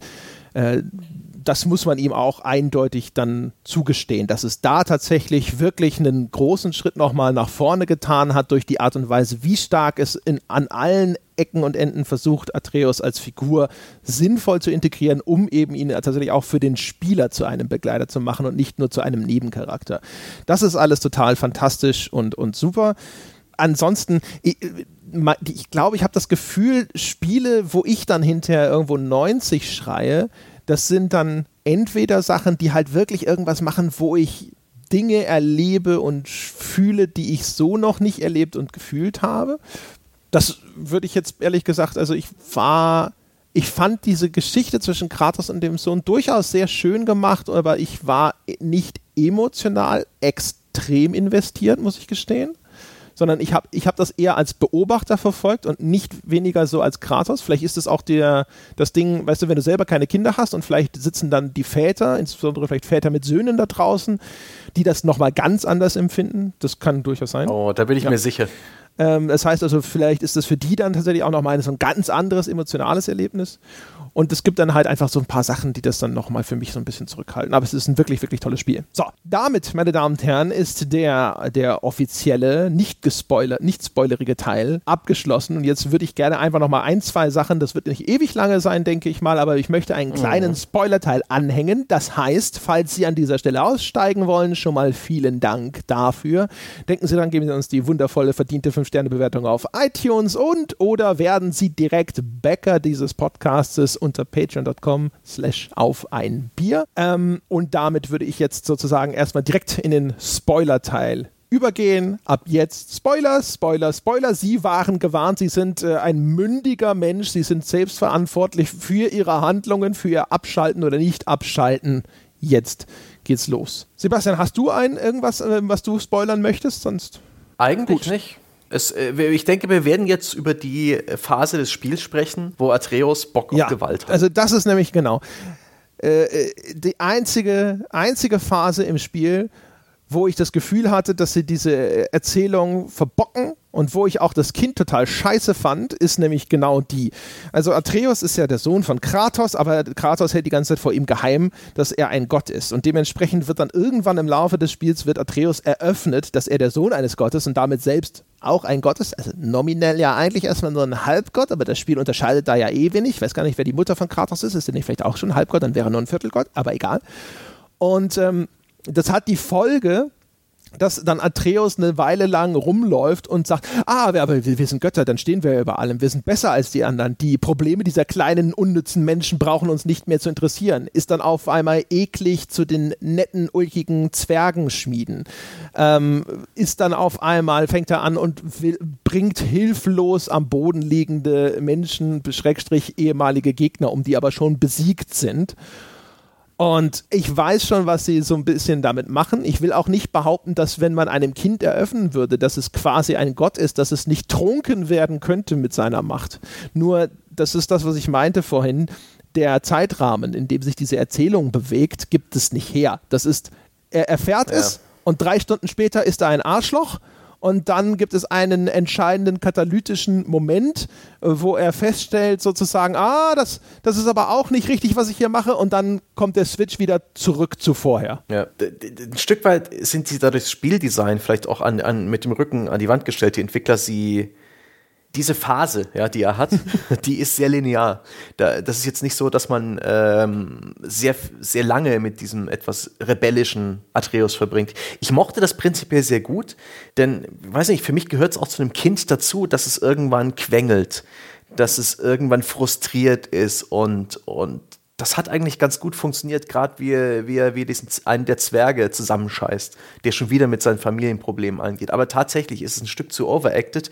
Dennoch mochte ich die Stelle, weil diese Phase des Spiels war Backtracking. Äh, in dieser Phase des Spiels hat man erneut sich auf den Gipfel des Berges aufgemacht, wo man das erste Mal auf eine Sackgasse stieß und dann halt auf die eine abenteuerliche Reise äh, geschickt wurde, um, um gewisse Gegenstände zu organisieren, die einem da den Weg weiter eröffnen. Und man geht sozusagen denselben Weg, den man schon mal gegangen ist im Spiel, bloß mit einem völlig anderen Atreus, der, der übermütig ist, vorschnell. Es gibt diese nette Szene, es gibt regelmäßig im Spiel so zusammengefallene äh, Golems, die liegen so wie ein Haufen Steine oder Eiskristalle in der Gegend und die kann man ignorieren wenn man sie nicht angreift. Und in dem Moment rennt er vorschnell, wo er den sieht, vorschnell hin und greift ihn an und weckt ihn sozusagen. Was für dich als Spieler auch unglaublich frustrierend ist. Und das hat, das hat so gut verdeutlicht, äh, dass auch Kratos mit ihm Frust hatte, ohne dass er großartig was sagen musste. Das war schon ganz gut.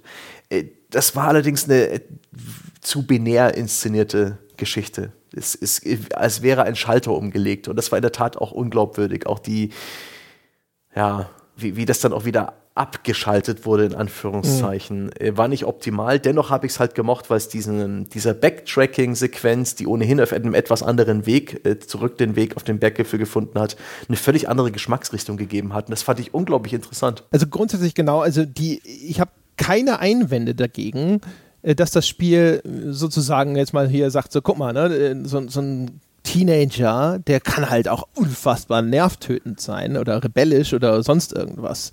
Ähm, das haben sie teilweise dann auch gut gemacht. Also auch die ganzen Reaktionen von Atreus verändern sich dann zum Beispiel passend. Ja, wenn man dann sonst, man kann zum Beispiel so, so Schriftrollen in dem Spiel finden, die geben dann ein bisschen Lore-Background, so ein bisschen, äh, das ist auch, glaube ich, so eine Sammelaufgabe, die man damit nach und nach erfüllt. Und weil Atreus derjenige ist, der fremdsprachenbegabt ist, dann ruft ihn Kratos immer und sagt, hier, guck mal, da kannst du dir das mal anschauen oder liest es doch mal vor. Und während er vorher meistens recht begeistert ist und freudig diese Aufgabe erledigt, sitzt er dann hinterher immer nur da und so, ja, äh, whatever, ne? ja. Auch, dass er im Kampf äh, Freudenschreie aus, ja. ausstößt und so richtig Bock hat. Das ist, äh, das fand ich super. ja. Das hat, das hat im Gameplay diesen Storybeat unterstrichen auf eine echt coole Art und Weise. Und ah, sie hätten, ja, sie hätten das ein bisschen subtiler anlaufen, also ein bisschen langsamer hochdrehen können und vielleicht auch ein bisschen glaubwürdiger wieder beenden, diese Phase. Aber ich glaube, das ist dann vom Spieldesigner schier unmöglich gut hinzubekommen. Aber das hat mir schon, das hat schon, das war eine super interessante Phase. Die hat nicht so 100% funktioniert, wie du es ja auch beschrieben hast, aber super interessant. Also das, das, das war ein Moment im Spiel, den ich vorhin gelobt habe, im andeutungsweise, aber aus anderen Gründen als du. Ähm, da würde ich noch über einen anderen Charakter mhm. sprechen mhm. wollen, wenn wir im Spoiler-Teil sind. Und zwar über den guten, ähm, ich weiß nicht, der hieß Mimir, aber ich habe das Gefühl gehabt, der wird Amir gesprochen. Ich, weiß nicht, ich hatte immer auch also, Mimir verstanden. Der, der Standard abgeschlagene okay. Kopf, ja, also ein God of War, in dem Kratos nicht mit einem abgeschlagenen Kopf am Gürtel durch die Gegend läuft, den, ja, der blieb uns erspart. Ah, er hat einen schottischen Dialekt in der englischen Synchro, der so charmant ist. Und er ist die Lore-Schleuder. Er ist ein Allwissender, also zumindest eines der schlauesten Hirne in dieser Götterwelt. Und er hat zu allen seinen, seinen Senf abzugeben. Und das ist eine große Freude, ihn dabei gehabt zu haben. Er hat so eine, er hat das Spiel wirklich bereichert, finde ich. Und es, es, war eine, es war ein billiger Trick, ja. Es ist äh, der, der witzige ja, Rollenspielbegleiter, ja, der sprechende Schädel, äh, sie ist Planescape Torment und viele, viele andere Spiele. Aber er hat super funktioniert und auch die Tatsache, wie er halt öfters mal hochgehalten wird, um irgendetwas sich anzuschauen, wenn man Boot fährt, wie er Platz nimmt neben Atreus auf dem ja. kleinen Bänkchen, während Kratos rudert. Herrlich. Ja, das ist, äh, also ich fand den auch sehr schön. Er ist, der, ist sicherlich nicht das, das originellste Vehikel, äh, das man sich je hat einfallen lassen. Aber das ist wirklich, das ist schön gemacht. Also der, das haben wir vorhin, hoffentlich kam das implizit raus, wir haben es explizit noch nicht erwähnt, die, die, die überwiegende Anzahl der Dialoge in dem Spiel sind toll geschrieben. Also auch der Junge, der ab und zu mal so ein paar witzige Widerworte und so gibt, das ist toll gemacht. Die, äh, die, Bemerkungen von Mimir, die, äh, der wirklich so zusammen mit den Zwergen als Comic Relief funktioniert, auch toll gemacht. Selbst die beiden Zwergenbrüder, die ent, auch entfremdet mhm. sind und im Laufe dieser Geschichte auch wieder zueinander finden. Also ich, ich habe das vorhin erwähnt mit Bezug auf Baldur, da, das können wir jetzt gleich auch nochmal spoilern. Ähm, es gibt überall, mhm. du hast es ja auch selber schon gesagt, diese, äh, diese Elemente, wo auch Familienangehörige miteinander aus irgendeinem Grund im Zwist liegen und vielleicht irgendwo wieder ein, zueinander finden und eine neue Verbindung aufbauen müssen, die diesen zentralen Konflikt zwischen Kratos und Atreus nochmal spiegeln auf verschiedene Art und, und Weisen. Und das, das funktioniert alles ganz, ganz toll für mich. Also ich habe den fast immer gerne zugehört und äh, die Gags, die landen auch. Also man, das ist nicht, hahaha, äh, ich liege am Boden so, keine Ahnung, mein junges Ich beim ersten Betrachten von die unglaubliche Reise in einem verrückten Flugzeug, aber immer so schmunzelnd, ja, der nette Pixar-Familienhumor, der funktioniert. Ja. Und äh, schön auch diese so Details, die wirklich clever sind. Es gibt ja Runen und, und Dinge, die ähm, Atreus lesen kann. Und äh, da gibt es diese Aufklappbilder, wo steht so eine Geschichte erzählt wird zu irgendeinem Charakter. Und das Spiel weiß ja nicht, in welcher Reihenfolge du die öffnest. Und deswegen, wenn du Mimir nicht dabei hast, äh, monologisiert Atreus einfach so ein bisschen, hey, der das sind die beiden Wölfe, die jagen Sonne und Mond. Hm, sie scheinen den Weltenwurm gebissen zu haben oder irgend sowas, ich weiß es gar nicht mehr wie. Und wenn du Mimir dabei hast, dann erklärt er das. Also das ist derselbe Monolog von Atreus, bloß eben, dass Mimir nach jedem seiner Sätze so seinen Senf dazu gibt und die ganzen Sachen erklärt, so dass man äh, das so dass es egal ist, ob du Mimir dabei hast oder nicht. Das Spiel hat definitiv ähm, Dialog dafür vorbereitet. Entweder nur die Hälfte davon, weil man nur Atreus dabei hat, oder den kompletten Dialog ähm, zwischen Mimir und Atreus, was ich super clever fand. Ein schönes ja, Detail. Die benutzen den ja auch so zur Abwechslung. Also am Anfang ist es so, dass Kratos die Geschichten mhm. im Boot erzählt, hinterher ist Mimir derjenige, der im Boot dann meistens irgendwelche Lore absondert. Das ist das ehrlich gesagt, wo es dann aber auch für mich ein bisschen äh, unübersichtlich wird, weil die diese ganze nordische Sagenwelt mit X-Göttern und ihren Verhältnissen untereinander, äh, das ist so ein Game of Thrones-Effekt. Ne? Dann scheißt dich das Spiel voll mit Namen ja. und irgendwelchen Familienzugehörigkeiten und nach einer Zeit sitzt du schon so da und musst selbst bei durchaus zentralen Figuren, also nicht wirklich in Erscheinung tretenden mhm. Figuren, aber erzählerischen Figuren wie dem Tür, das ist dieser Gott, der überall seine Hinterlassenschaften noch in der Welt hat, den, auf dessen Spuren man lange Zeit wandelt, sich überlegen muss, wer war das nochmal und warum hat der jetzt eigentlich und wieso hat Odin überhaupt ein Problem mit X oder Y? Es ist ja zum Beispiel, äh, es kommt hinterher raus, dass die Mutter von Atreus war, gehört zum Volk der Giants, also der Riesen, ja, die übrigens nicht alle Riesenriesen sind, sondern die heißen halt so. Ein paar von denen sind wirklich gigantisch, so wie diese Weltenschlange, die gehört auch zu den Riesen und einige davon sind aber nur normal groß, wie halt die Mutter. So, und äh, Odin möchte halt irgendwelche, glaube irgendwelche Geheimnisse, die in dem Land der Riesen Jotunheim verborgen sind, hätte er gerne. Und dann liegen die halt im Zwist, es gibt einen ewigen Krieg und bla. Aber warum, äh, erklär mir mal, warum hat Odin den Baldur jetzt auf die Suche geschickt? Und was war überhaupt jetzt dieses was wollte Baldur? Baldur, Baldur wollte eigentlich. Äh, die wollte eigentlich die Mutter finden, ja. aber um was richtig, zu tun? Weil die, Wofür? Weil die Riesen, weil, es die letzte lebende Riesen Ja, aber war. that's it. Die sollten alle sterben. Warum ja. weiß also, ich auch nicht. Da, das ist halt so das Ding, ne? Das Spiel erzählt dir das schon. Aber das Spiel erzählt dir halt auch, ne, wer Tür war und wer hier und da mal dort und das gebaut hat, ne? Und dann gibt es hier noch den, keine Ahnung was, den, den Riesenbaumeister, den, in, über dessen Leiche man ja dann dann hinterher auch rüberhopst und von dessen Meißel man ein Stückchen braucht und hier und da und hü und hot. Und da wird es zumindest für mich ehrlich gesagt dann so, dass ich gedacht habe, hinterher so, boah, ich könnte jetzt wahrscheinlich das in diesen Lore-Einträgen nachvollziehen, wenn ich sie alle nochmal nachlese. Aber das ist einfach sehr, sehr viel Information, dass das Spiel dir dann in kleinen Häppchen an den unterschiedlichsten Stellen immer mal wieder übermittelt. Und es ist sehr schwer für mich, aus diesem Netz an Kleinstinformationen dann hinterher ein, ein Mosaik zusammenzupuzzeln. Ja. Ich muss sagen, mir haben diese ganzen Lore- Infos eigentlich immer ein ganz gutes Gefühl vermittelt, nicht konkret von den einzelnen Charakteren und dem Ensemble an Göttern, sondern eher so, was Odin für ein Schwein ja. Das, äh, diesen Odin, der, der in, im Spiel nicht zu sehen ist, der nur so als, als graue Eminenz gilt, der hinter all diesem Chaos steckt und den Problemen. Ähm, und der wird einfach so ein bisschen, der bekommt ein Profil als jemand, der kontrollsüchtig Paranoid. ist, als jemand, der nach Informationen und, und Geheimnissen lechzt, der, der manipulativ ist, der, der alles kontrollieren wird. Das, hat, das ist dem Spiel sehr gut gelungen. Und damit hat das einen Antagonisten geschaffen, der zu keiner Sekunde auftritt und der trotzdem funktioniert hat für mich. Ja, ich fand, also, die, wie gesagt, ich fände diese ganzen Lore-Schnipsel nicht schlecht, weil erstens sie äh, meistens Downtime überbrücken. Das heißt, während du in irgendeinem blöden Boot sitzt oder sowas, kriegst du halt was Interessantes erzählt. Das ist sowieso schön. Äh, atmosphärisch ist das durchaus wirkungsvoll, weil du halt dann nur, weil ich, weißt du, mein Gehirn ist dann einfach äh, zu altersschwach, um all diese Informationen im Sinn zu behalten und dann quasi den, den Überblick, das Big Picture äh, hinterher zu, trotzdem noch zu haben.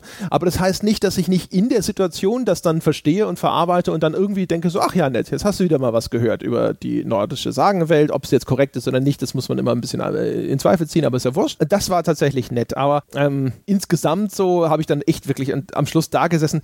Dieser ganze Reveal am Schluss, so, oh, die Mutter war eine Riesin und ah, sie, sie hat alles vorhergesehen schon, was passieren würde und hat uns deswegen auch auf diesen Berg beordert und so, wo ich mir gedacht habe, so, äh, also das funktioniert alles für mich irgendwie nicht. Also, weißt du, es funktioniert höchstens noch als Erklärung für warum hat Kratos nicht an irgendeiner Stelle einfach mal gesagt, zweithöchster Berg ist auch okay? Ja? Also es gibt, um zu erklären, die, die Asche der Mutter soll ja auf dem höchsten Berg in allen neuen äh, Welten verstreut werden und dann klettert er erstmal auf den höchsten Berg von Midgard, um dann zu erfahren, ja, ja, aber der höchste Berg in allen neuen Welten steht in Jotunheim, in diesem äh, von Odin versiegelten Reich der Riesen und jetzt müssen wir uns erstmal überlegen, wie wir da hinkommen. Und ja, es ist der letzte Wunsch der sterbenden Frau, aber Kratos, der ansonsten ja eigentlich auch so einer ja, Let's Life Survival Pragmatiker ist, dass der nicht mal irgendwann sich denkt so, na komm, ja, ein hübscher See. Sie mochte Seen auch immer gern. Ja, verstreuen wir die Asche doch dort. Ja, gut ist nicht so richtig nachvollziehbar. Man darf über die Geschichte, finde ich, nicht zu lange nachdenken. Sonst stellt man sich halt auch Fragen wie, warum muss jemand, der in der Lage ist, äh, hunderte von Metern hohe Steinstatuen mit seinen Händen zu bewegen, überhaupt immer auf dieser Hauptverkehrsstraße des Berges hoch, wo die Gegner warten, spring halt auf der, auf der Nordseite hoch, ja, schlag deine Fäuste in den Fels und kletter hoch. Du beweist ständig, dass du dazu in der Lage wärst, aber nein, wir gehen ja. immer hier lang und wir müssen auch überall eine Kiste hinschieben, um irgendwo hochzuklettern. Ja, ach Gott. Ich finde das eigentlich ein sehr dankbares Setting für genau solchen albernen Blödsinn. Die Mythologie und Fabeln. Das können Spiele öfter machen. Das hat mir bis jetzt auch immer Spaß gemacht, wenn es andere Spiele gemacht haben, eben wie Brothers, A Tale of Two Sons, wo es mechanisch ein anderes Spiel war, weil das so abwechslungsreich ist, weil man sehr viel mh, hm, Deus Ex Machina tun kann und es wirkt nicht unpassend äh, weil man dann ein bisschen auf äh, Glaubwürdigkeit und Realität und genau solche Fragen pfeifen kann, die in einem Uncharted zum Beispiel viel schwerer wiegen. Da ist diese, diese Suspension of Disbelief oder diese ludonarrative Dissonanz viel stärker ausgeprägt. In dieser ja, Welt der Götter, wo ohnehin ganz viele unglaubliche Dinge passieren, ja, wo sich jemand in einen Fisch verwandelt, um jemanden zu überlisten und so weiter. Da funktioniert einfach sehr viel mehr, was in anderen Spieleszenarien unpassend oder unglaubwürdig wirken würde. Das fand ich deswegen alles eigentlich ganz gut und äh, habe das alles mitgenommen, so wie das äh, da hingestellt wurde. Je länger man drüber nachdenkt, äh, desto desto mehr Logiklöcher tun sich das Ja, das war nicht störend. Also will ich nicht damit sagen. Ne? Also ich habe nicht da ständig gesagt, das ist ja total unlogisch. Wieso macht der Kratos denn nicht dieses oder jenes? Nee, das Spiel, das holt dich schon sehr gut ab und nimmt dich die ganze Zeit Ja, mit. genau. Also man, man hat eigentlich nie das Gefühl, okay, was, was ist los? Was ihm vielleicht nicht so gut gelungen ist, ist diese verschiedenen äh, Realms, diese Reiche voneinander abzugrenzen. Im Spielverlauf springt man munter zwischen den ja, Dimensionen hin und her und ich habe nicht immer gewusst, wo ich gerade bin. Ähm, aber wir, wir, wir bewegen uns schon wieder auf Normal-Podcast-Niveau. wir sind hier im Spoilerbereich. Ja. Ähm ich würde noch gerne ganz kurz das mit dem Balder, weil ich es vorhin ja auch versprochen habe, das will ich nochmal ganz konkret erzählen. Es stellt sich hinterher, also man trifft am Anfang eine Waldhexe, da stellt sich dann raus, dass es in Wirklichkeit die Göttin Freya ist. Und die Göttin Freya hat wiederum einen Sohn und genau das ist Baldur. Und an sich übrigens, also was ich, was an sich ist ein wirklich cleveres Ding, ist folgendes. Äh, in der Erzählung ist es so, Freya hat Baldur um ihn sozusagen vor dem Gräuel dieser Welt und auch vor Odin äh, zu beschützen, hat sie ihn quasi ja, verwunschen, verhext, verzaubert und Baldur empfindet keinen Schmerz mehr, aber und ist unverwundbar. Und das tut sie, um ihr Kind zu schützen, also aus Fürsorge und aus diesem elterlichen mhm. Protektionismus heraus. Und das hat aber den Effekt, dass Baldur eben gar nichts mehr empfindet. Und für Baldur ist seine Existenz eine einzige Folter. Und deswegen tritt er auch auf als eine Figur, die total begeistert davon ist, wenn Kratos hinterher tatsächlich es schafft, ihm weh zu tun. Also, dass er überhaupt etwas empfindet. Das ist jetzt nicht so, auch für was Bösewichte angeht, auch da gab es schon das eine oder andere Mal zumindest im Film sowas. Mhm. Aber das ist schön gemacht. Und äh, das, das, also wie gesagt, das, diese Freya tut das ja, um ihn, um ihn zu schützen. Und das ist halt so schön, diese Parallele, weil auch Kratos, der äh, Atreus die Wahrheit über seine Herkunft vorenthält, um aus, weil er glaubt, ihn dadurch zu schützen, weil er glaubt, dass er dadurch verhindern kann, dass Atreus hinterher die gleichen Fehler macht wie er. Äh, der das ganze Spiel über sozusagen auch versucht, den Jungen auf eine, auf diese Welt vorzubereiten, die Kratos auch als feindselig begreift. Und dann ist diese, diese Beziehung zwischen Freya und Baldo ist ein schönes e-, Element, um das erstens zu spiegeln und so ein bisschen zu zeigen, wie schief das gehen kann, wenn dieser elterliche Schutzinstinkt einfach äh, überhand nimmt und man die Kinder eben nicht mehr auf die Welt vorbereitet, sondern sie von der Welt isoliert. Im Falle von Baldur eben von allem, was Gefühle angeht. Ja, und Kratos wiederum auch. Der Kratos ist ja auch jemand, der mhm. versucht, sich selbst sozusagen seine Gefühle zu isolieren. Also diese Dualität in dieser Erzählung grundsätzlich von der Idee her toll, in der Ausführung bleibt es allerdings hinter seinen Möglichkeiten zurück, weil es dann eben überhastet eingeführt wird und weil es nicht die Zeit hat, um sozusagen ordentlich ausgespielt zu werden. Ja, es überrumpelt dich am Ende mit, dieser, mit diesen ganzen Beziehungen und führt die Geschichte dann auch sehr schnell zu Ende. So dass die tragische Figur des Baldur gar nicht so tragisch wirken kann in dem Moment.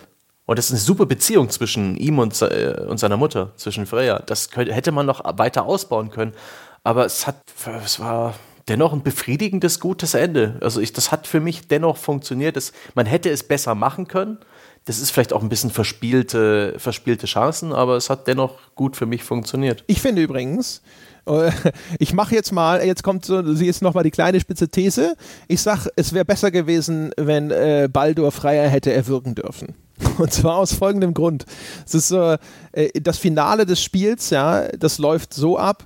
Baldur ist eigentlich geschlagen. Dann gibt es auch eine schöne rekursive Szene. Äh, vorher im Spiel, in dem Moment, wo Atreus ätzend wird, ist ein, einer der Cousins, ich glaube, das ist Modi von Baldur, ist geschlagen und liegt hilflos mhm. am Boden. Und Kratos sagt zu seinem Sohn, er ist keine Bedrohung mehr, lasst ihn in Ruhe. Und Atreus bringt ihn trotzdem um. Und jetzt kommt es am Schluss zurück, wenn Kratos bedrohlich über dem geschlagenen Baldur thront und jetzt Atreus einfach signalisiert, er hat diese Lektion gelernt und seinem Vater zurückgibt mhm. und sagt, er ist keine Bedrohung mehr, lass ihn in Ruhe das Spiel, ich für meine Begriffe, erstens, das Spiel denkt sich in dem Moment aber, das ist aber unbefriedigend für den Spieler, der will, dass Baldur ins Gras beißt. Das heißt, es passiert, was mhm. immer passiert in solchen Fällen, wenn der Held sich abwendet, um den Bösewicht leben zu lassen. Ja, normalerweise zieht er dann nochmal eine Waffe und gibt dem Helden einen Vorwand, ihn in Notwehr zu töten, damit er ihn eben nicht hilflos hinrichtet. Und was hier passiert ist, ist, dass Baldur in der finalen Konfrontation mit seiner Mutter steckt und Freya ihm sagt, hey, wenn das Einzige auf der Welt, was äh, dazu führt, dass du wieder glücklich bist, ist, dass ich halt tot bin, dann bring mich halt um. Und dann fängt er an, Freya zu würgen. Und in dem Moment ist dann halt der Moment da, wo Kratos sagt, ja, na dann halt nicht. ja. ja und ja. dann geht er halt hin und äh, bricht ihm halt das Genick. Und das ist dann offensichtlich auch ausreichend, damit Baldur tatsächlich ganz tot ist. Und das war so ein Ding, wo ich mir gedacht habe, ich hätte es echt konsequenter gefunden, wenn erstens diese, diese Lektion Bestand hätte. Ja? Und ja, zweitens, es geht ja hier auch darum, es geht um äh, die Opferbereitschaft, ja, was Eltern bereit sind zu tun für ihre Kinder. Und ehrlich gesagt, ich hätte es gar nicht, es, es klingt ein bisschen bizarr, ja, wenn man das so sieht und wenn man vor allem auch nachvollzieht, was für ein schlimmer Finger Baldur vorher war. Aber Freya will mhm. das ja so. Und ich fände, er hätte es gar nicht mal so schlecht gefunden, wenn man gesagt hätte, Kratos hat jetzt durch diese Reise mit seinem Sohn Verständnis dafür bekommen, dass das Freyas Wunsch ist und deswegen greift er eben nicht ein, ja. Denn äh, indem er dann Baldur wirklich umbringt, dann kommt ja auch sozusagen nochmal vielleicht eine Grundlage für eventuelle Fortsetzungen und so, weil dann Freya sagt so, boah, ja, Kratos sagt dann so, hey, was willst du denn? Ich habe dein Leben gerettet. Und Freya sagt dann konsequenterweise, nein, du hast mir alles genommen, indem du das Kind umgebracht hast, ja, ja und schwört Rache und so weiter und so fort, ja, mit rachsüchtigen Göttinnen hat Kratos einschlägige Erfahrungen, die Athena kommt ab und zu im Spiel ja auch mal vor, aber das war eine Szene, wo ich das Gefühl habe, das haben sie für meine Begriffe eher ein bisschen vermasselt zugunsten dessen, dass sie wahrscheinlich richtig durchaus gedacht haben, dass die meisten Spieler wollen, dass Baldur am Schluss seine gerechte Strafe erhält. Ja, interessanterweise wird das ja auch doch, nachdem man Freya am Leben lässt, am Leben hält, nochmal angesprochen, wo ähm, ich glaube Atreus äh, zu Kratos sagt, äh, sie, sie wäre echt gestorben für ihren Sohn. weil er das wollte.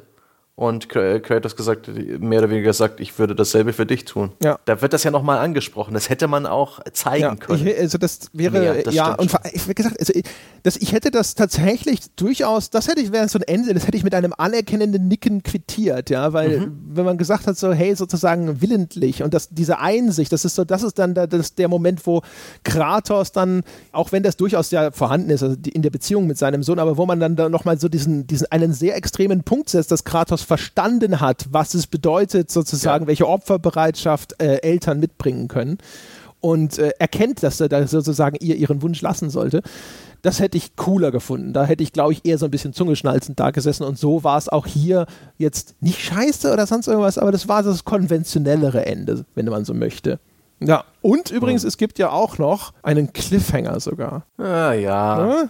Ne? den, auf den du mich sogar auch aufmerksam gemacht hast, also den hätte ich dann wahrscheinlich auch selber noch entdeckt, weil das Spiel stößt einen dann sehr schnell da sehr deutlich drauf. Wenn man nach diesem äh, Finale in die Welt zurückkehrt, dann wird einem sehr deutlich nahegelegt, doch mal nach Hause zurückzugehen. Äh, und dann kommt eine auch etwas, also wirklich so ein bisschen reingedrückte äh, Szene, wo erstmal ganz nett, Kratos und, und Sohn kehren nach Hause zurück und wollen erstmal nur schlafen. Ja, das war jetzt eine ziemliche Ochsentour. Jetzt erstmal eine, eine Runde Shut-Eye, das ist okay. Ähm, und dann kommt eine merkwürdige, viele Jahre später Einblendung und es erscheint eine mysteriöse Figur, begleitet von Sturm, Donner und Blitzen vor der Tür, hat einen Hammer am Gürtel hängen. Es ist sehr stark anzunehmen, dass also Thor vor der Tür steht, Schwarzblende, Credits. Das ist alles. Und das war für mich eher irritierend als nochmal irgendwie ein cooler kleiner Abschluss. Also erstens, weil viele Jahre später da steht und Atreus aber identisch aussieht. Denke so, okay, Wachstumsstörungen, schade. Ja. Und zum Zweiten ist das halt so ein Ding, wo ich gedacht habe, so, hm, ich weiß nicht, ich hoffe, das ist ein DLC, weil wenn das eine Fortsetzung sein soll, ja, in, der, in den Abständen, in denen diese God of War-Titel erscheinen, wer weiß, wann das fortgesetzt wird. Ja, ich, überhaupt, was es für Fortsetzungsmöglichkeiten aufbaut. Es wird ja mehr oder weniger mh, festgestellt am Ende des Spiels, dass plötzlich dieser drei Jahre lang da dauernde Winter begonnen hat. Ja, das Ragnarök Wie hieß der nochmal? äh, ist eingeleitet. Der Winter, dieser, dieser ewige Winter geht Ragnarök voran und dann geht die Welt unter. Also beginnt schon eine sehr, sehr chaotische Zeit. Und das mag ich eigentlich gar nicht. Dieses, dieses, ähm, dass man dem Helden seine Ruhe nicht gönnt. Ich mochte das so sehr, dass er sich ins Bett gelegt hat. Ja, hätte ich auch Ende. schön gefunden. Dieses, dieses, dieses, das ist ein super Schluss, dass man ihm, dem Helden, das arme Schwein in jedem Videospiel, was die ganze Zeit äh, Todesgefahr bestehen muss, was tausendmal über den Jordan geht, wiedergeladen wird und so weiter. Jeder Videospielheld hat die Hölle hinter sich und äh, auch in Uncharted 4 habe ich das sehr gemocht, dass man den äh, Nathan Drake einfach mal in einen schönen Ruhestand auf einer netten Insel geschickt hat. Das, das mag ich. Das mag ich so sehr, wenn Spieleentwickler ihren Helden äh, eine Atempause gönnen und sie gut in den Ruhestand schicken. Da mochte ich eigentlich gar nicht die, diese Gewissheit, dass es bald so richtig rund gehen wird, ja. Dass Kratos und Atreus oder besser gesagt Loki, Ach ja, das haben wir ganz vergessen. Ja, ja, stimmt. dass sie überhaupt gar keine Ge Gewissheit haben, dass sie garantiert keine Ruhe haben werden, dass es für sie nochmal richtig, richtig stressig und hart werden wird. Find, mag ich gar nicht, mochte ich nicht. Nee. Da, da bin ich kein mir auch Fan nicht so von. gut gefallen. Vor allem war halt auch wirklich so, so ein bisschen reingeklatscht, so. Äh, Kratos will return in, keine Ahnung. Und äh, stimmt genau, es kommt auch noch raus, dass der, dass der Sohn eigentlich Loki ist. Ja? Also in der, dass die, die Mutter wollte ihn eigentlich Loki nennen und der Vater, Vater hat sich halt quasi durchgesetzt. Und auch das war ehrlich gesagt so ein bisschen, wo ich gedacht habe, äh, äh, also die Figur des Loki ist halt für, für, in, für mich auch irgendwie mental so ein bisschen gerade mit diesem Marvel Avengers Loki besetzt, Okay, die kenne ich Gott sei Dank nicht. was es eh ein bisschen schwierig macht. Äh, man, man kann vielleicht diese völlig absurden Stimmungsschwankungen dadurch erklären, weil Loki ja so als Trickster ja so ein, ne, so ein bisschen Janusköpfig ist, mal so, mal so. Weiß ich nicht, ob sie das wollten, ob das deswegen auch so einen absurden Umschlag gibt, aber ehrlich gesagt, das ist äh, für mich trotzdem, also das wird dadurch nicht entschuldet. das ist auch eine merkwürdige, also die ganzen, diese, diese Fundamente, die sie offensichtlich anlegen, um irgendeine Art von Fortsetzung schon vorzubereiten, sei es jetzt in Form von DLC oder nicht. Hm. Was ganz, ganz schön ist, strukturell, es gibt ja diesen Raum, wo man in alle Reiche reisen kann, aber einige davon bleiben das komplette Spiel über versiegelt, wo man, wo ich mir gedacht habe, so, wenn der DLC hinterher ist, dass dann eben der Weg nach Asgard und was da noch so verschlossen ist, aufgeschlossen wird und man quasi das dann an diese Hubwelt, diesen, diesen Gateway dranhängt, ist es strukturell clever gemacht. Rechne auch damit, weil bis jetzt haben die Sony Eigenproduktionen stets eine, nie, nie keinen Klecker-DLC bekommen, sondern stets einen signifikanten Brocken. Bei ähm, Horizon Zero Dawn war es The Frozen Wilds, bei Last of Us und bei ja. Uncharted waren es praktisch alleinstehende, in sich geschlossene, handlungsgetragene Episoden. Und genau sowas erwarte ich auch bei God of War. Und da, ist, da sind diese anderen Realms der perfekte Hebel dafür. Und das dürfte sehr gut funktionieren, weil das Spiel ja auch sehr klar macht, hey, es gibt noch genug zu tun. Ähm, und wenn dann einfach ein neuer Storyfaden beginnen würde, und da hat das Spiel wirklich sehr viele äh, Möglichkeiten vorbereitet, sehr viele Mythen und Fragezeichen, denen man noch auf den Grund gehen kann, um das ganz wunderbar umzusetzen. Ja, genau. Also von daher, ich bin mal gespannt. Ich nehme auch an, dass das äh, in Form von DLC fortgesetzt werden wird. Ich weiß nicht, ehrlich gesagt, ob die Story das so dringend braucht. Im Moment fand ich es jetzt erstmal irritierend, ja, diese ganze Cliffhanger-Geschichte und diese, hm. Äh, sag ich mal, unaufgelösten Enthüllungen. Das war nicht bereichernd im ersten Moment. Es ist auch nicht, also wie du schon sagtest, also weißt du, wenn Vater und Sohn am Schluss nach Hause gekommen wären und gesagt hätten, so, schlafen gehen und ab morgen wird hier wieder nur Bäume gefällt und mal ein Hirsch gejagt, hätte ich echt angenehmer gefunden. Weil äh, auch, mhm. es ging ja darum, dass die beiden zueinander finden und wenn das Ganze jetzt sozusagen gemündet wäre in und jetzt beginnt halt sozusagen das, was auch Kratos ja vorhatte, ist das normale Vater- und Sohn-Leben. Einfach halt der Alltag, ja. Und nicht immer nur auf den nächsten Berg, um Asche zu verstreuen und auf dem Weg 200 Leute über den Haufen Schnetze. Nein, ja. Es gibt auch sozusagen mal äh, die Ruhephase zwischendrin es hätte auch stimmungsmäßig besser gepasst. Ja. Aber ich glaube, das ist einfach, der, die Spieleentwickler sind ein Stück weit verdammt Klar, dazu, ja, ja. sich den Sequel-Hook stets noch ein, einzubauen, sich die, äh, die Fortsetzung offen zu halten. Und ich habe gerade voll, bin sehr neugierig darauf, wenn sie eine signifikante DLC-Episode oder Nachfolge inszenieren, ob diese Beziehung Kratos-Atreus jetzt nicht verwirkt ist, dass dieses Pony seinen einen Trick gemacht hat und dass es in einer eventuellen Fortsetzung oder in einem großen Story-DLC nicht mehr so interessant und reizvoll ist, wie jetzt bei, äh, bei dem Spiel, was wir gerade durchgespielt haben. Also ich meine Vermutungen, also diese Anlage mit Loki, Loki, der ja eher ein, so als Charakter so verschlagen und unberechenbar ist, das ist so ein Ding, wo ich mir vorstelle, wie es weitergehen wird, ist eine Vater-Sohn-Konfrontation. Und genauso wie ich übrigens, ich habe am Anfang, als da, da habe ich immer gedacht, so, okay, die streiten die ganze Zeit darum, dass der Sohn die Asche der Mutter auch mal tragen möchte. Kratos sagt immer nein, es endet 100 Pro damit, dass der Sohn die letzten Meter die Asche der Mutter tragen darf. Und so war es auch. Und hier hätte ich jetzt eine ähnliche Prognose, mit der ich, bei der bin ich mir nicht, nicht so sicher, wie es mir da war. Aber ähm, ich könnte mir vorstellen, am Ende ist auch da ein Ding, wo Kratos sozusagen auch einwilligt, dass der Sohn ihn umbringt. Ja, das, ich glaube, dass das in so einem, einer Konfrontation vielleicht mündet, wo dann Kratos auch diese Opferbereitschaft, dass dieser, dieser Zirkelschluss, ja, der hier angelegt war in dieser Freya-Konfrontation mit Baldur, dass das dann am Ende vielleicht sich zwischen äh, Loki und äh, Kratos auch nochmal ausdefiniert. Du meinst, dass sie also neben Nathan Drake auch noch das, die zweite Ikone der, der PlayStation-Ära in den Ruhestand schicken? Kann sich Sony das leisten? Ich meine, wie gesagt, ne, in, in sechs Jahren, wenn dann God of War 5 erscheint auf der PlayStation 5, ja, dann äh, ist der Sohn bestimmt inzwischen einfach so viel älter und dann ist er der junge Kratos und dann sitzt da wahrscheinlich ein Entwicklerteam, das sagt so, yeah, wir müssen halt auch mal irgendwann zwischendrin sozusagen den Ballast der Vergangenheit loswerden und nochmal neu ansetzen können. Ach ja. Ich finde es übrigens äh, ganz gut, dass hier eigentlich ein nischiges Genre einen sehr, sehr groß angelegten Release erlebt hat. Denn äh, diese Spectacle Fighters, diese Beat'em-Ups, sind ja eigentlich nicht groß das Massending. Also so ein Bayonetta oder die, die Platinum Games Spiele sind eigentlich stets alle so, so ein bisschen was für, für Kenner des Genres, für Liebhaber davon gewesen. Das, war, das waren nie Spiele, die kommerziell so extrem äh, erfolgreich waren und die, für die es auch nicht so diesen riesen Bedarf gab. Wann hat schon mal jemand gesagt, hey, ich will mal wieder so ein anspruchsvolles äh, Nahkampfding haben? Finde ich sehr schön, dass sie hier so ein bisschen in, in so ein richtig, richtig, richtig großes Spiel ein Nischengenre reingemogelt haben. Und würde das jetzt auch mal langsam zum Ende bringen. Ja. Gott, mein Mund ist ganz trocken. Ja, du hast recht, ey. Oh, da, da könnte man nicht auch noch. Egal.